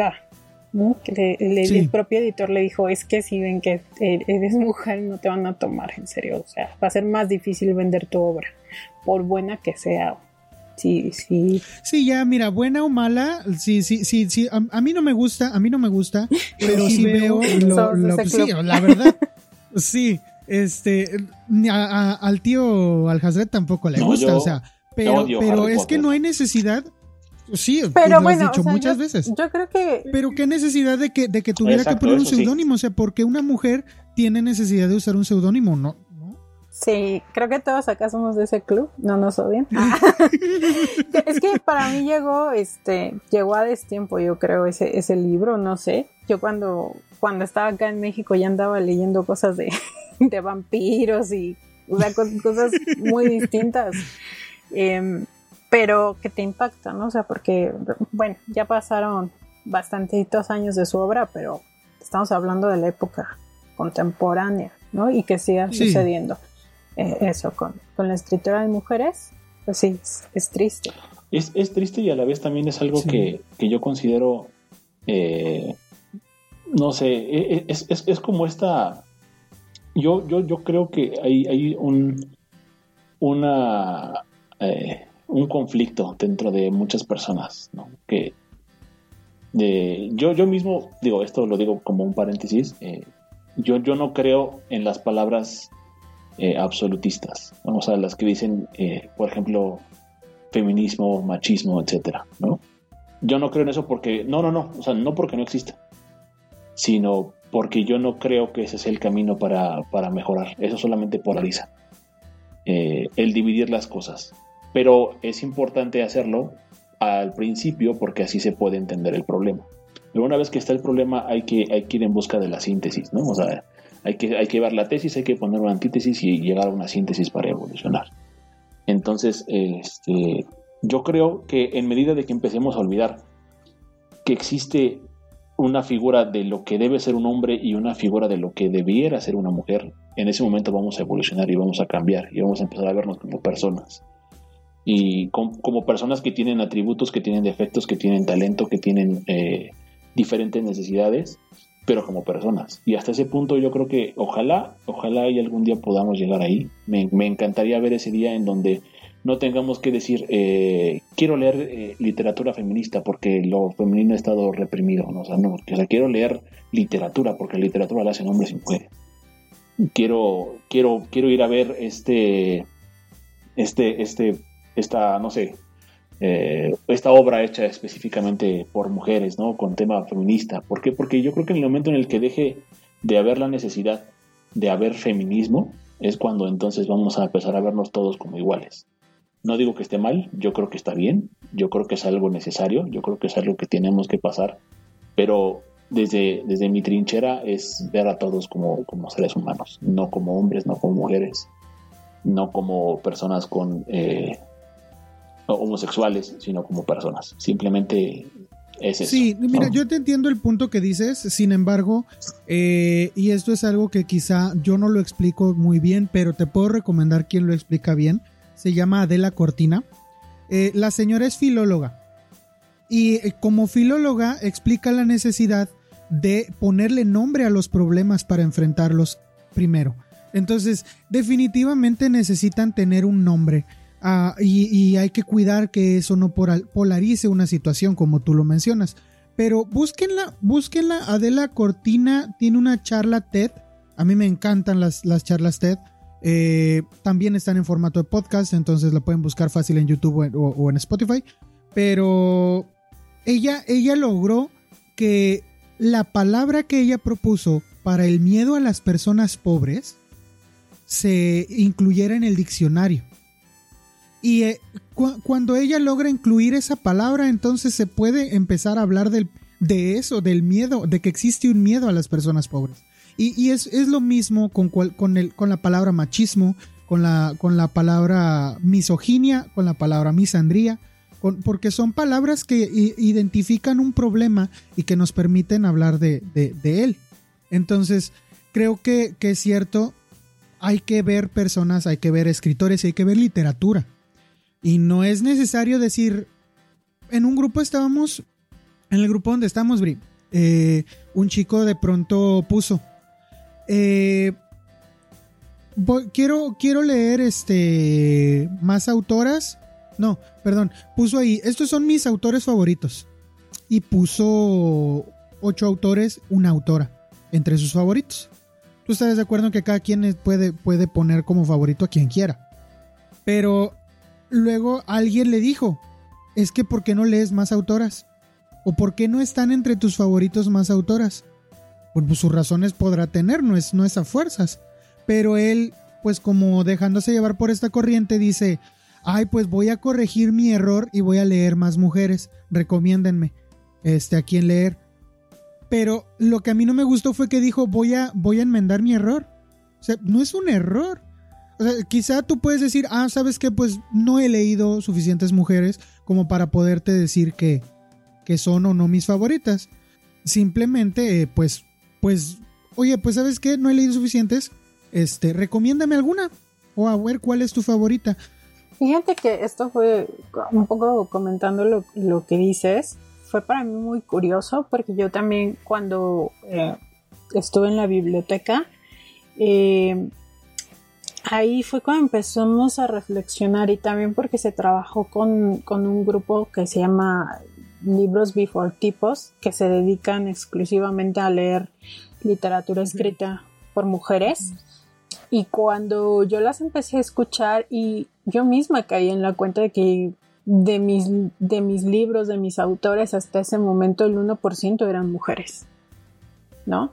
Eh, como dices, habrá que reflexionar eh, por qué es que no las leemos tanto, ¿no? O sea, muchas veces es por desconocimiento eh, tampoco quiere decir, ah, es que esa fuerza leer todo lo que han escrito las mujeres o todo lo que escriban las mujeres será bueno, pues no, eso es algo totalmente subjetivo. Pero sí que es interesante empezar a, leerlas y encontrarse con, ciertos rasgos, ¿no? Vuelvo a, esta, a esta crítica que les recomendaba, que es Laura Freixas, y ella en un momento sí dice algo que, me parece muy interesante, ¿no? Muchas mujeres que escriben eh, no les gusta como es que es literatura femenina, ¿no? O, es que están escribiendo desde el lugar de mujeres. Pero ella dice, bueno, pero esto no pasa con los hombres, por ejemplo. O sea, los hombres no se pueden a pensar, es que estoy hablando de literatura de hombres, sino que muchas veces lo que, o lo que pone sobre la mesa esta crítica es eh, lo que escriben los hombres se puede tomar por universal y eso no pasa con las mujeres. Entonces yo coincido en que en el mundo ideal, y yo siempre hablo de eso, ¿no? Como en un mundo ideal, eh, y ojalá llegáramos, no tendríamos que estarnos diferenciando por nuestro género, por nuestras preferencias sexuales, pero pues sí, en este momento eh, sí queda como el pensar, como en qué están escribiendo las mujeres y, que yo creo que sí es un, es un referente que puede ser tanto particular como universal, ¿no? Hay cosas universales en, en la literatura que escriben mujeres, pero también hay cosas muy particulares eh, del ser mujer y que no, no está mal, o sea, que, creo que es a lo que Laura Freixas habla, ¿no? De eh, por qué las mujeres buscan una androginia eh, cuando se haga crítica de sus obras y los hombres. Entonces eso, ese punto está como interesante de, pensarlo, ¿no? Más allá de, otras cosas. Y creo que el, propósito de este capítulo es un poco eso, ¿no? Darnos cuenta que hay escritoras que si a lo mejor tú no las has conocido por porque se han perdido sus voces un poco, pues que te acerques a ellas y ya decidas si te gusta lo que escriben o no. Definitivamente. Sí, es totalmente válido. Que, que no te gusten, pues ok, pues es tu opinión y, y se tiene que respetar porque pues si no, ¿qué pasa, no? Eh, no tiene, no es de fuerza, pero, pero sí hay que decir, o sea, hay, hay otras voces que están allá afuera y que no las has leído y son estas, probablemente. Entonces, a mí me da gusto, por ejemplo, saber que este, les pude recomendar a ustedes dos escritoras que, que no han leído y que la verdad es que a mí me encantaron. Y, las, y sé que las pueden conseguir en digital fácil. Entonces, este, si, si quieren por ahí tengo, por ejemplo, los, los de mi tía Panchita, lo tengo en, en digital porque es libre. Entonces, este, digo, porque es libre, ¿eh? Ojo. Eh, pero, este, pero sí, o sea, pero igual si termina no gustándote porque, por ejemplo, digas, ay, es que es literatura infantil y la literatura infantil no me gusta, ah, ok, está bien, no hay problema. O sea, no pasa nada.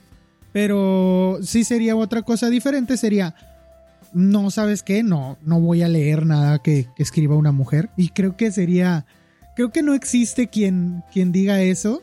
Este, así que pues tampoco creo que haya necesidad de estar haciendo esta diferenciación. Yo creo que, yo creo que hasta es un insulto, bro, la verdad.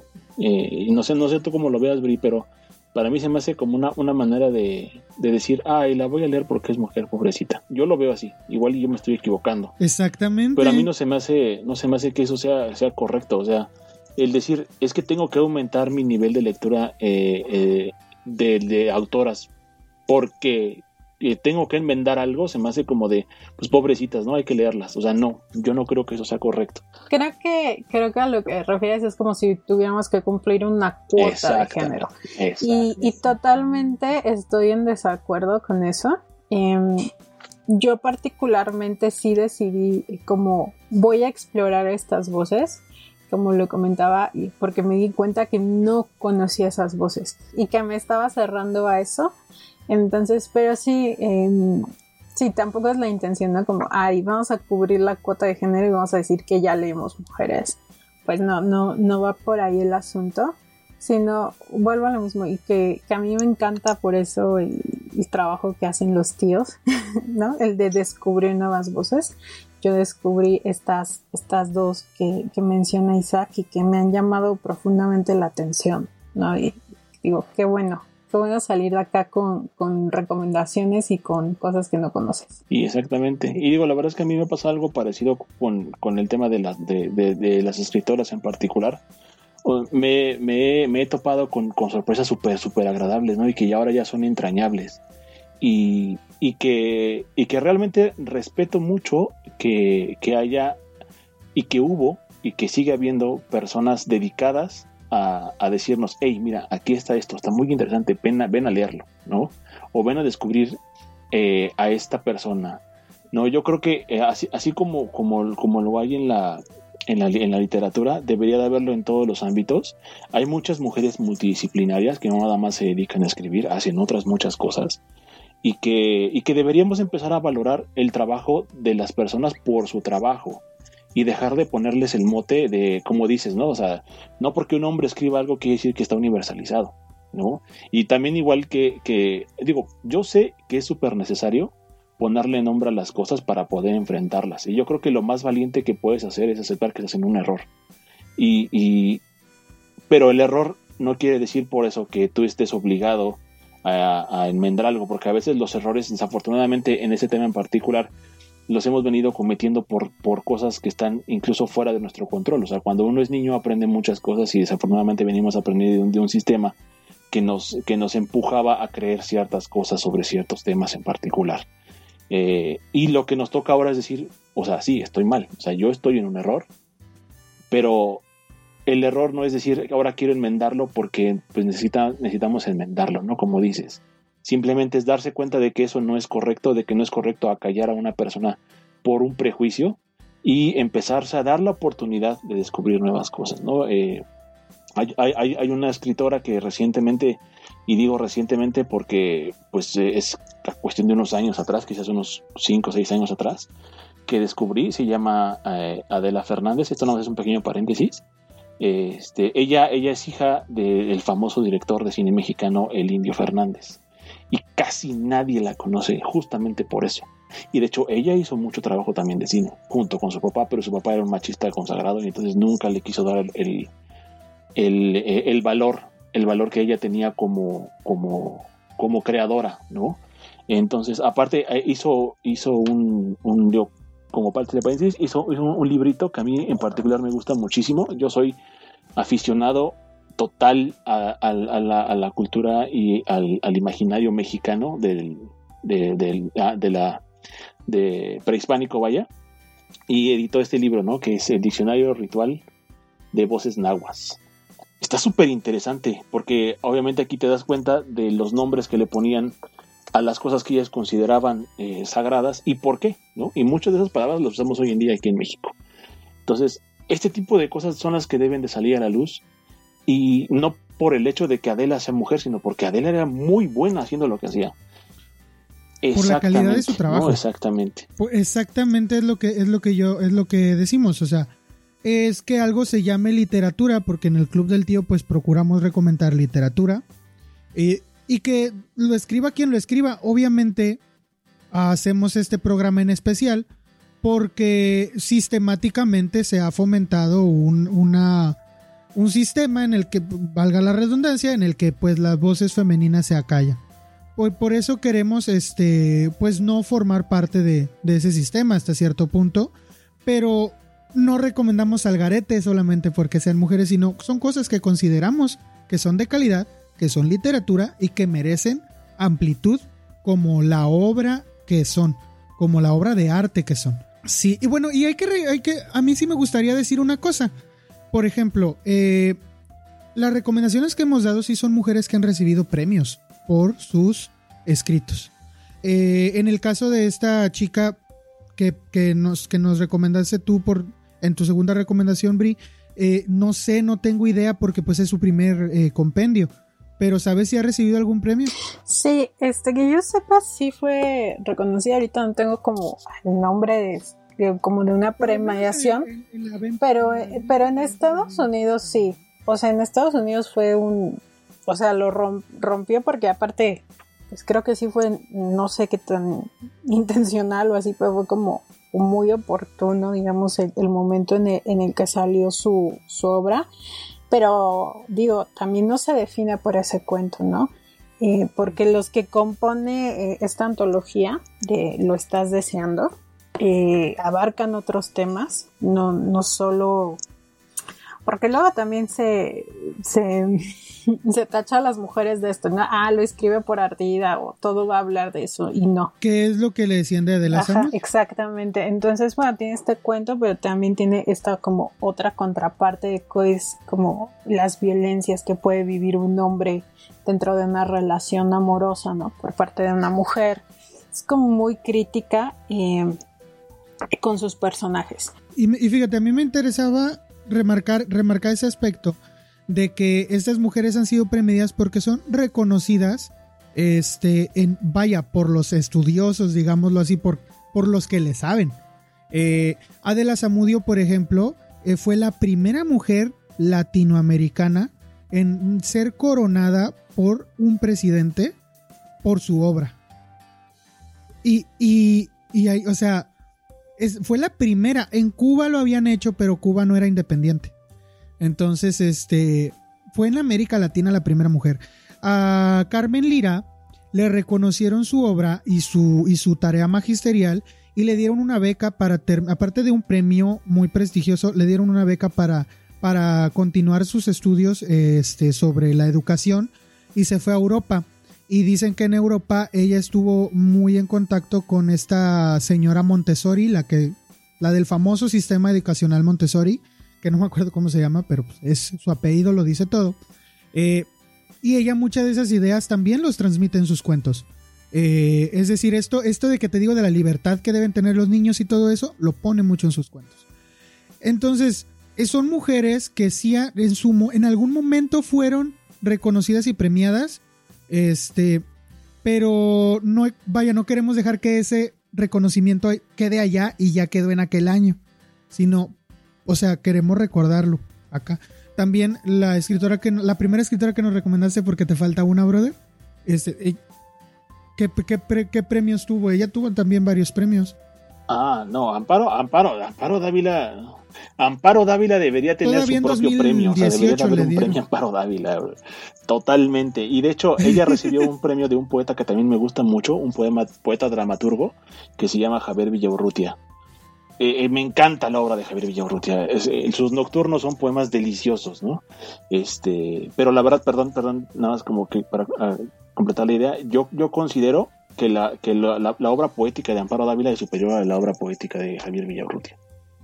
Entonces, un tanto como que me gusta que lo haya recibido y un tanto como que digo es un poquito injusto, ¿no? Porque la verdad es que, de verdad, la, la, porque debería de ser el premio Amparo Dávila para, para Villa Urrutia y no al revés. Debería, de verdad, debería de haber uno. Y es que, aunque tú lo comentaste, em, o sea, la época en la que escribe Amparo Dávila em, es una época donde hubo el, famoso boom latinoamericano. Eh, y que si bien, o sea, yo creo que sí es conocida, pero un poco de culto, o sea, es conocida dentro de ciertos círculos y que se han dedicado a estudiar. Eh, la literatura de esa época en, México y en Latinoamérica, pero bueno, no sé, quizás yo estoy, estoy mal, ¿no? Pero siento que no es tan conocida y creo que se debe también a su propia extrañeza, porque si bien puedes decir, tiene elementos del, del realismo mágico, pero no acaba, o sea, yo no la, no se puede encasillar, ¿sabes? O sea, yo puedo decir, tiene tintes como de terror o de fantasía oscura, o sea, pero no acaba de cuadrar y creo que eso es lo que la hace tan genial. Y yo coincido contigo de que habría que tener un premio que lleve su nombre y que reconozca autores que estén como en esa línea, que, que no es tan común de repente y que puede gustarle a muchas personas, no solo a la gente que le guste más como cosas oscuritas, como de terror o así. Yo, yo creo que yo creo que dentro de todo esto es otro, otro tema tabú, ¿no? Y que justo también tiene que ver con, el tema de, la forma en la que las mujeres eran vistas. Ya lo dijimos en, algún momento en otro podcast, eh, que, la literatura de terror nace y se ve desde un punto de vista despectivo porque, bueno, cuando nace la literatura gótica, eh, de repente se vuelve como este, como lo que ahora podríamos decir que son estas novelas clichés, ¿no? Donde pues se ven de manera despectiva porque no tienen elementos que deberían de tener, etcétera, etcétera. Sin embargo, eh, para esos entonces, a finales del siglo XVIII, 1700, que es cuando empieza toda esta exploración con Horace Walpole de la literatura gótica, eh, empieza a haber un boom de novelas que las mujeres empiezan a, leer mucho. Y justo por esta concepción de que las mujeres no tenían, y lo voy a decir porque tiene que decirse eh, que es algo totalmente aberrante, pero sin embargo tengo que decirlo, que las mujeres tenían un cerebro mucho más pobre respecto a, la, capacidad de abstracción que el de los hombres, se veían como novelas totalmente insulsas, o sea que no había nada que, decir al respecto de ellas porque eran, estaban hechas para personas que no sabían pensar, así, tal cual. De aquí viene toda esta, construcción de lo que es el terror, de lo que es, de lo, que significa leer terror, lo que significa leer eh, de miedo, donde está específicamente eh, empujado a hacerte sentir una, una emoción, o sea, sentir miedo. Y más allá de eso no hay nada más, ¿no? Y por eso es que yo creo que muchas personas tienen esta falsa idea de que leer terror es simple y mera distracción, que no lo es. Justamente con estos autores te vas a poder dar cuenta de que el terror sirve, tiene un propósito más allá de solamente entretenerte, de solamente darte un rato de, espanto como lo hace el cine. Yo creo que esa es justamente una de las cosas que también hay que, hay, que separar, porque eh, el cine ha hecho un gran trabajo respecto del terror, pero sí enfocado 100% o al, un 90% quizás el objetivo de, eh, espantarte y nada más, ¿no? Hay muy poquitas películas de terror que podríamos decir que tienen un trasfondo psicológico o un trasfondo social, como Donnie Darko, por ejemplo, ¿no? Que yo considero una, una película de terror, pero que habla mucho de, del tema social, de, eh, con este tema fantástico de los viajes en el tiempo, de, cómo vemos a las personas retraídas y etcétera, ¿no? David Lynch eh, en general es un, es un director que a mí me encanta, pero poquitas personas han hecho eso. Y en el contrario en la literatura, el terror ha servido mucho para denunciar un montón de cosas. Justamente se aprovechan de esta, de esta, eh, de esta como permisión que se le da al terror para poder abordar temas tan, tan, tan controversiales como por ejemplo el tema de la pedofilia. Hay un monstruo que se llama el, monstruo eh, pentápodo, que eh, es buenísimo, ¿no? O sea, y que justamente aborda este tema que es muy complicado de decir, pero que tiene que decirse, ¿no? Entonces, por eso es que eh, a veces hay, como esta, esta, esta, reticencia de las personas a acercarse a la literatura de terror, y más cuando Amparo Dávila se le ha hecho esta fama de ser una escritora de terror, cuando honestamente yo creo que es una escritora social que usa el terror como vía, como vía de, de construcción de su crítica. Eh, y, yo creo que ese es justamente el por qué debería de haber un premio con su nombre, porque es una persona que revolucionó la forma de contar las cosas.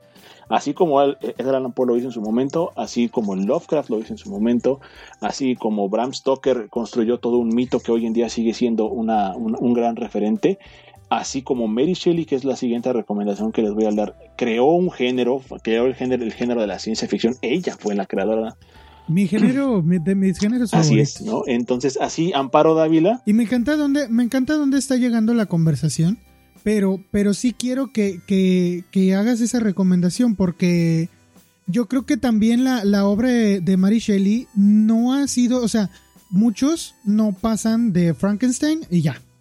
Y, y no se tiene un cuento, yo no sabía hace poco, este, tiene un cuento que se puede comparar mucho con lo que estamos pasando ahorita con todo esto del, del COVID y, que yo no tenía idea y, me voy enterando y es buenísimo.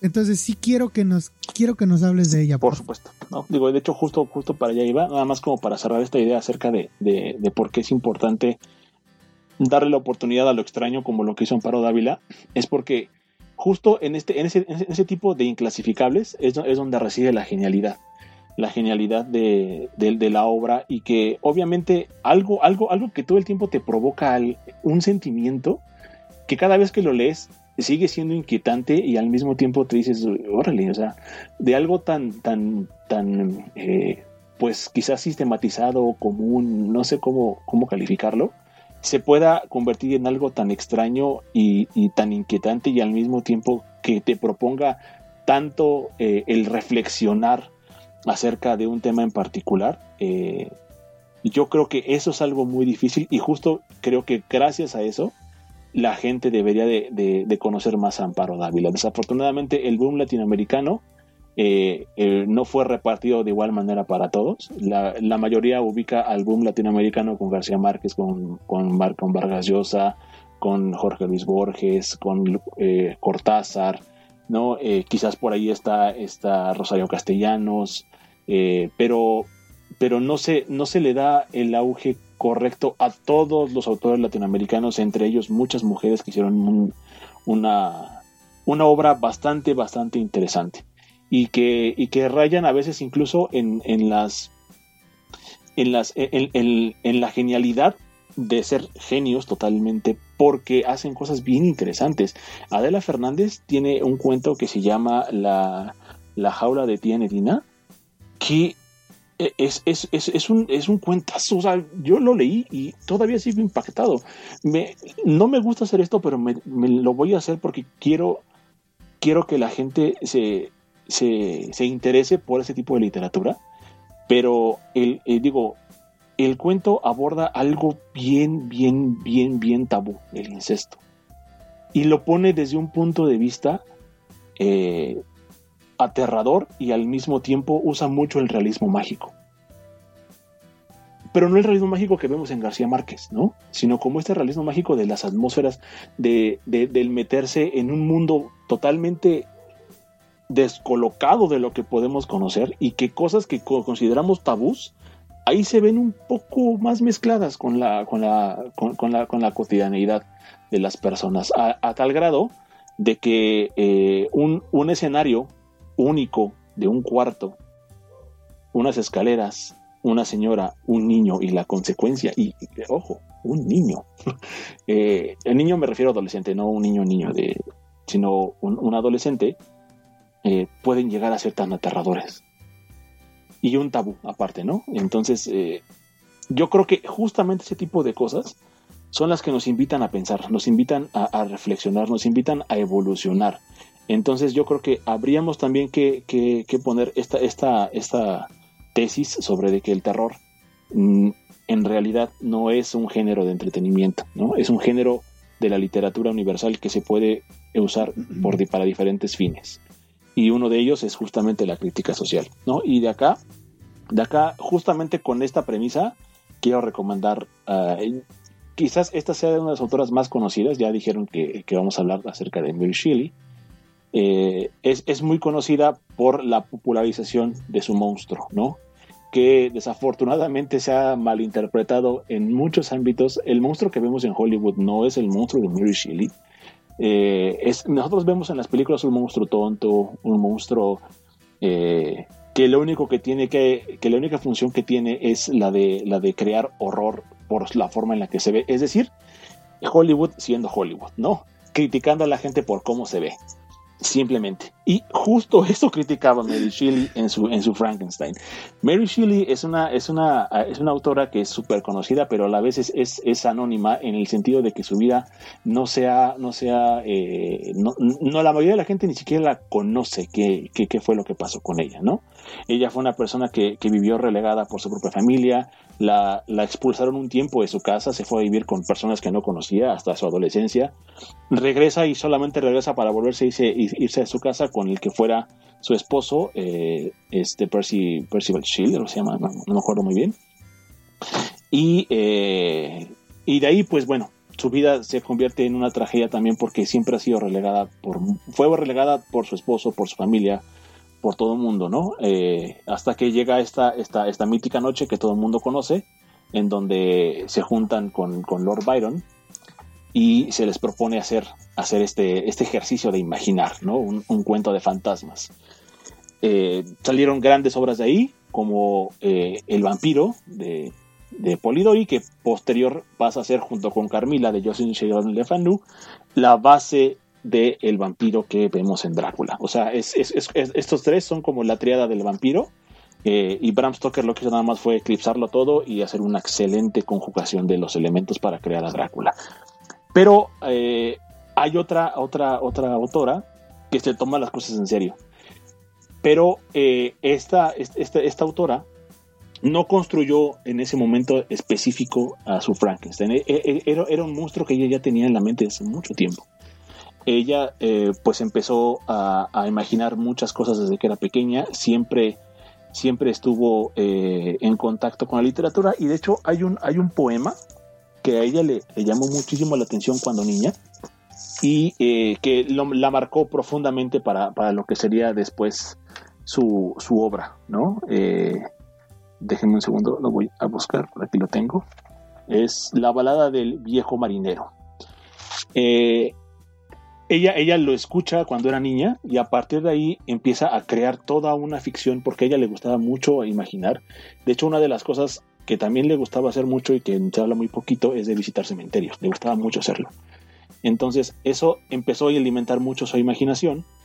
Y cuando llega este, este momento de poder hacer, hacer su obra, que en ese momento e, ella lo ve justo como un alivio, porque era muy complicado que ella pudiera empezar a escribir algo por sí sola hasta que se presenta esta oportunidad y escribe, escribe Frankenstein. Eh, eh, el, primer, el primer draft, por así decirlo, el primer borrador, de, Frankenstein, que después ya eh, animada por, por diferentes personas, eh, decide terminarlo y hacerlo mucho más amplio, ya crea a este moderno Prometeo, que, que va a ser algo, algo interesante porque quizás fue, fue la, la primera vez que una mujer eh, tomó protagonismo de una de, un, de, un, de, una forma que estaba dominada por los hombres, ¿no? Hasta ese momento, pues veníamos, eh, la literatura gótica ya estaba en decadencia para cuando Mary Shelley escribe Frankenstein, ya estaban en las últimas, eh, ya había toda una tradición acerca de la literatura gótica eh, y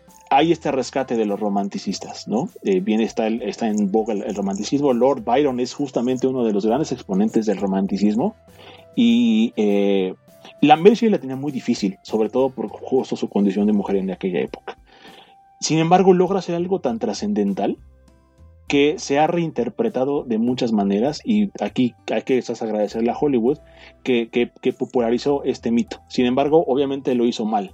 Y hay muchas personas que, consideran a, Frankenstein como una historia de terror cuando es una historia eh, de, de, crítica, de crítica social y de crítica dura y pura hacia lo perverso que somos los seres humanos, porque Frankenstein no trata del monstruo, Frankenstein trata del Víctor Frankenstein, del doctor que hace cosas que no debería de estar haciendo, de la locura de los seres humanos que tenemos por, por hacernos o por empoderarnos en nuestra, en nuestra eh, eh, nuestro ego que tenemos hacia el, hacia el dominio de la naturaleza y querer, eh, y querer convertirnos en dioses, ¿no? Y eh, justo el monstruo en Mary Shelley, eh, Frankenstein, es un, es un, es un monstruo que, que, es totalmente opuesto al que vemos en las películas. Es una persona extremadamente culta, es una persona extremadamente sensible y eso es esa sensibilidad lo que hace que el...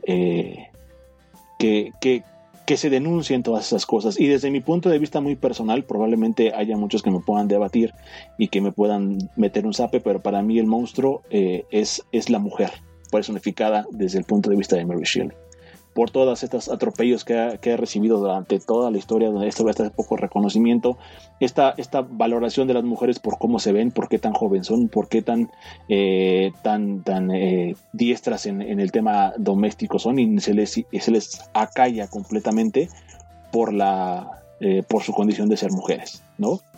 Yo creo que está muy retratado ese tema de cómo la sociedad ha aplastado a las personas que son diferentes, a las personas que tienen algo, algo que ofrecer, completamente diferente a lo que en, su momento se está planteando en la sociedad. Y eh, esta es como su obra cumbre, por así decirlo, pero también escribió muchos cuentos.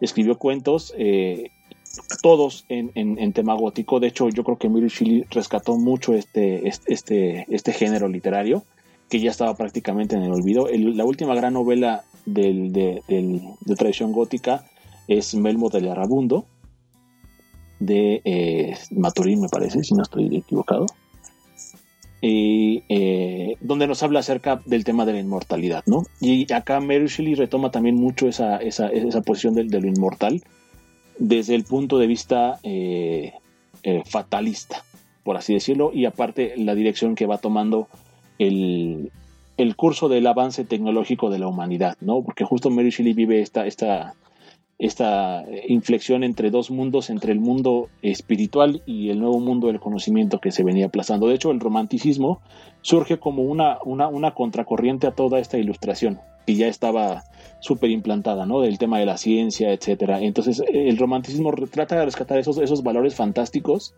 de, de la antigüedad y trasladarlos a través de la literatura hacia las nuevas posturas que iban, que iban teniendo. Pues está esta añoranza hacia, hacia el tema eh, más esotérico, por, así decirlo.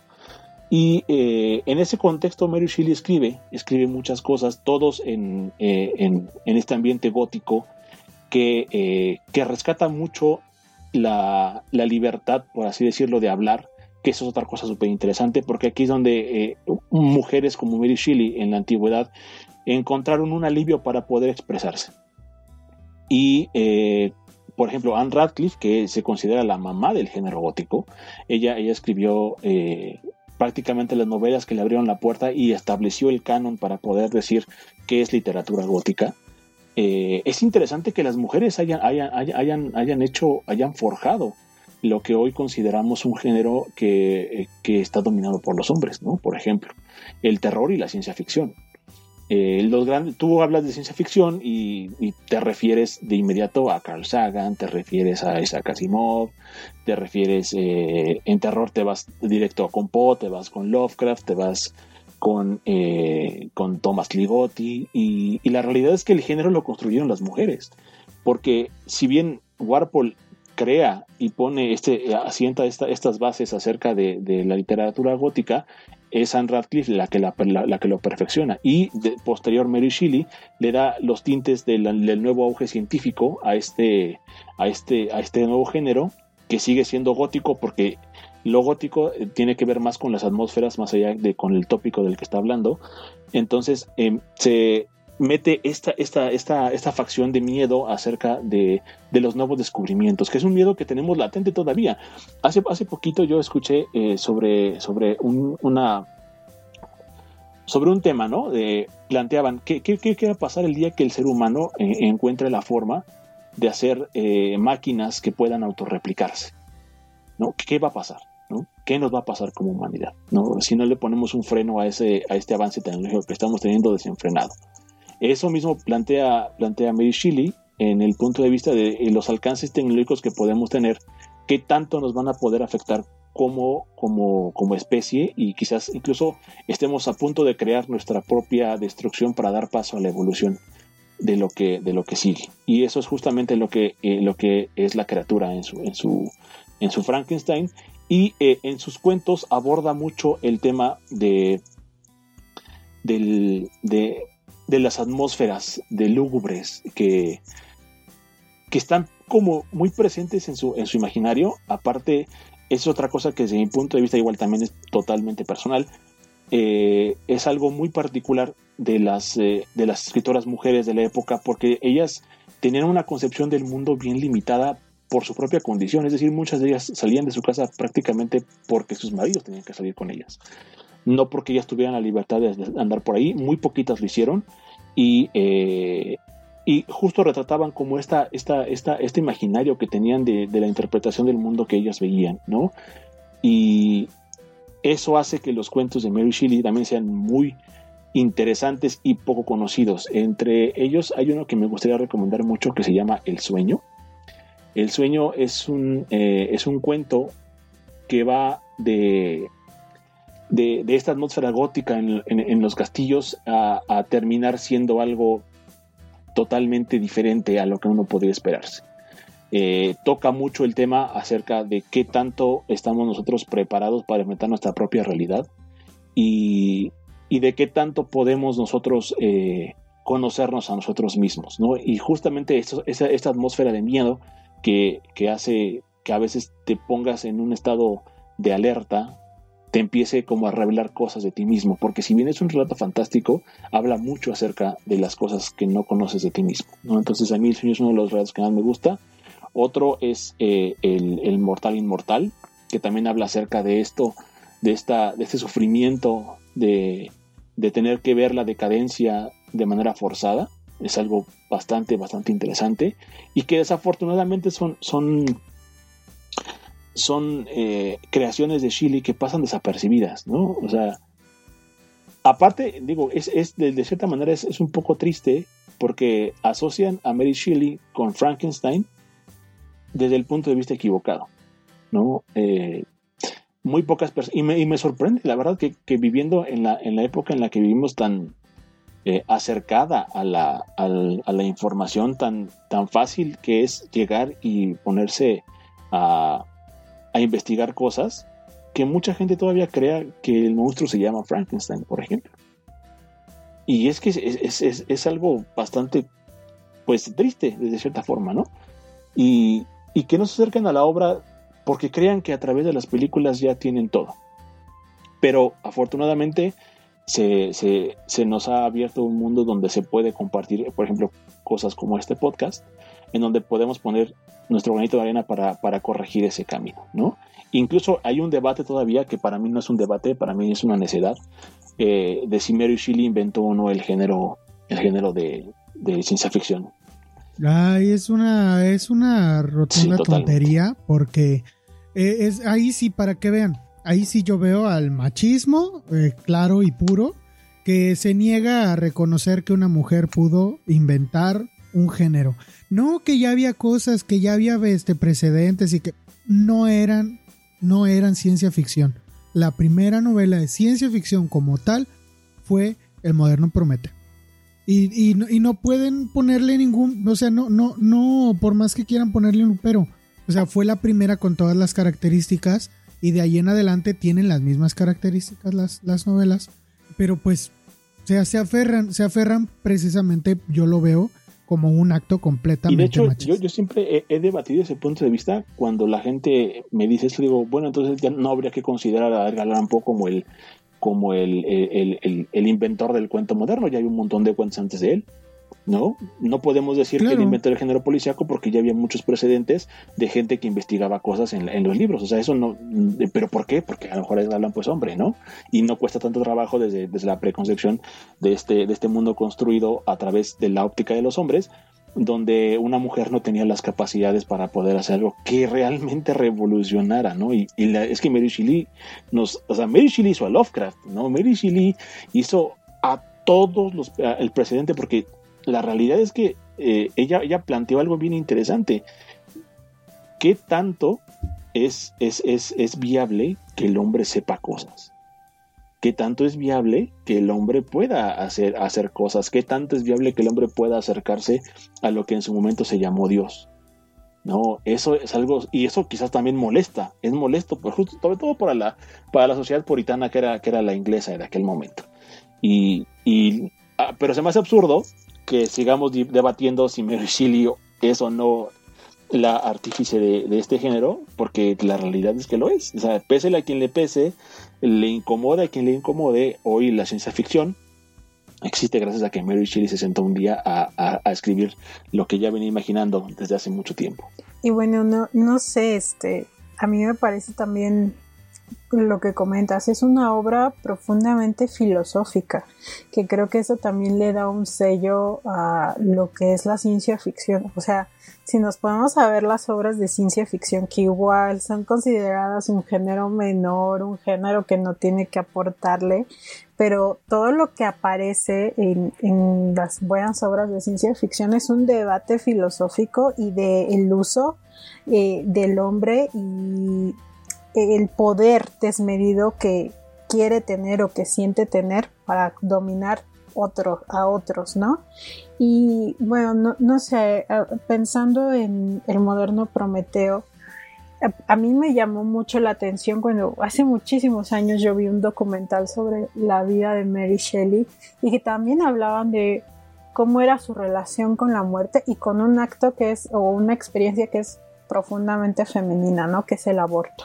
Ella vivió en su vida muchos abortos, tuvo, sufrió abortos y desde ahí tuvo como una relación que le marcó con este sentido de la vida y muerte, que si bien no, no es, o sea, cómo está esa experiencia de vida femenina y la llevó a algo que trasciende el rol mujer-hombre, ¿no? Pero eh, que me parece fundamental, ¿no? Y es una gran escritora y que se debería de conocer más allá de, o conocer que ella fue, conocer más a profundidad su, su obra Frankenstein, más allá de las visiones cinematográficas, pero también conocer sus cuentos, que son, son muy buenos. Son, exactamente, son muy buenos. Y te digo, yo creo que, yo creo que también aquí, digo, eh, espero que, este espacio eh, se, siga, se siga viendo desde el punto de vista de nuestros escuchas como un espacio donde vamos a proponer cosas, donde un espacio donde estamos aquí para igual reconocer cosas y también denunciar algunas cosas. Yo creo que eh, desde mi punto de vista la denuncia que yo haría ahorita es, hacia, hacia el cine, hacia Hollywood en particular, ¿no? Estas, este, esta mala costumbre que tiene de apropiarse de las cosas y contarlas como si fueran absolutamente su punto de vista y que desafortunadamente gracias al, gran auge que ha tenido esta, esta forma de entretenimiento, porque para mí sí Hollywood es que en un 90% entretenimiento puro, eh, se, se tomen como, como, como absolutistas, ¿no? O sea, yo me, he topado con, mucho, con muchos, y, de verdad digo muchos porque lo son, no, es, no, es, no, estoy, no estoy diciendo a, la ligera muchos, o sea, realmente muchas personas diciendo que les aburre leer eh, el moderno Prometeo. Muchos ni siquiera entienden por qué es el moderno Prometeo. ¿no? ¿Quién fue Prometeo para que este sea un moderno Prometeo? ¿no? Eh, que les aburre porque no, ellos esperaban ver este, a este monstruo estúpido eh, tomando la sangre de las personas y al final esta horda enardecida quemando el castillo de, Frankenstein, ¿no? Cuando la realidad es que el, final del libro se me hace uno de los finales más hermosos que he leído en mi vida. Eh, no sé, es, este, este, este acto de amor puro de, hijo a un padre, porque así es como, como, como la criatura ve a, Víctor como su padre, pese a que lo odia. Y pese a que, se, a, que se dio cuenta que también estuvo mal en su, en su forma de actuar. Porque eh, es, increíble, o sea, de verdad, es, una novela, es una novela, es una novela que, que justo habla acerca de, del pecado del hombre del pecado de ser un hombre, y no me refiero a hombre al género masculino, sino a la humanidad entera, ¿no? Porque justo hay, hay una parte que me gusta mucho de la novela, donde él se esconde en una covacha con una familia y está viendo las actividades, que de hecho él aprende mucho de esa familia, escucha relatos del padre, eh, ahí es donde él aprende a hablar incluso, o sea, es algo interesante. Eh, y que al acercarse a la, a, la, más pequeña, porque le tenía un cariño muy especial, incluso varias veces le salvó la vida, eh, la, la niña lo rechaza, lo rechaza de una manera contundente porque es feo, ¿no? Y eso, eso, eso habla de cómo le enseñamos, y yo creo que desde mi punto de vista para mí es una crítica súper fuerte, o sea, ¿qué le enseñamos enseñando a nuestros hijos que son capaces de juzgar a una persona por cómo se ve? Más allá de siquiera antes escucharla o, darle, o darle el, beneficio de decir, pues eh, antes de juzgarte, quiero conocerte. ¿No? Es, es, es, una... Ese, ese es el, porqué de, que muchas veces muchas obras eh, hoy que son catalogadas de terror, mucha gente las tiene de aburridas, porque no están, no están siendo participativos de la obra, no están poniéndose en, los zapatos, y aquí lo, horroroso, lo que da miedo, no es el monstruo, es, es nosotros, no, nosotros mismos. Lo que da miedo es hasta dónde podemos llegar con esta frase maquiavélica de el fin justifica los medios. ¿Qué, tan vigente está eso y qué tan vigente estará? Yo creo que Maquiavelo ahí es, es, una máxima de, por vida, lo, que, lo que dijo, ¿no? Y, y, esta, este, este, comportamiento constante y, repetitivo de, hacer el mal, lo, dijimos en, el live que tuvimos de La guerra no tiene rostro de mujer, ¿no? O sea, somos capaces de horrores increíbles y ese es el miedo que debería de provocar. Lo que, lo que te provoca esta, esta sensación de terror es saberte parte de una. de un. de un. de una especie que, es capaz de las mayores atrocidades. Y eh, el miedo aquí no está encarnado por sustos o por eh, estas eh, tradicionales formas de asustar del cine que son los screamers o las situaciones paranormales el jump scare exacto, ¿no? Aquí el, miedo, aquí el miedo tiene que ver con que te sientes y que te pongas a reflexionar sobre ti mismo. Pero desafortunadamente eso, eso hay muy pocas personas ya y tengo que culpar a eso eh, de la literatura, de la mala literatura que se promueve, de la, de la, de, esta idea que se tiene de que tienes que leer lo que sea porque tienes que leer, no importa lo que leas. O sea, en este caso vamos a, darles las chambeadoras. lo, lo, abarcamos, lo, abarcamos muy, muy ampliamente en el capítulo en donde nos hicieron preguntas los sobrinos. Eh, capítulo 10 y 11, si mal no recuerdo. Eh, y lo dijimos, la verdad es que la sociedad del consumo rápido nos está dando también libros que se consumen rápido pero que no nos dan nada que pensar.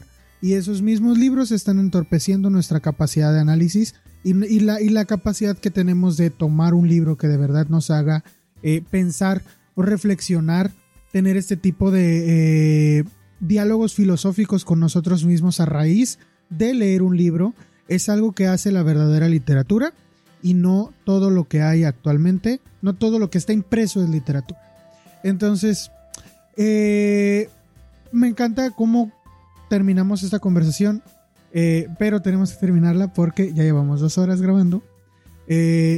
Y, yo, o sea, me, gustó mucho que haya, se haya dado la conversación sobre por qué es importante hablar de escritoras, pero bajo qué términos es, es necesario hacerlo. Porque, pues sí, yo me quedo con esto de, eh, es necesario no dejar que la buena literatura se quede en el olvido, de quien sea, pero que no hay que dejar que la buena literatura se quede en el olvido.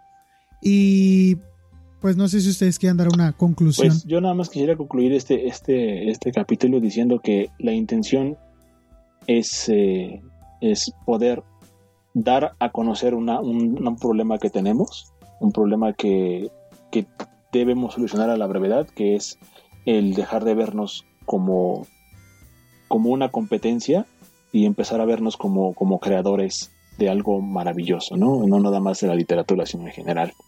Eh, que el, gran problema es que nos hemos dedicado a callar voces por simples prejuicios y que eso no debe suceder, que las mujeres tienen una voz no solamente que merece ser escuchada, sino que realmente tienen una propuesta súper interesante que darnos y que hay que empezar a, rescatarle esta, esta parte, ¿no? Y, y, que es bueno empezar a hablar acerca de, acerca de ellas, acerca de sus, de sus, de sus vidas, de sus trayectorias, porque también es súper interesante, ¿no? Es súper eh, aleccionador a veces ponerte en los zapatos de una persona que ha vivido eh, con un montón de limitaciones y que a pesar de eso decidió ir por sus sueños y, alcanzar la grandeza, ¿no? Justo lo que decíamos hace ratito de Amparo Dávila.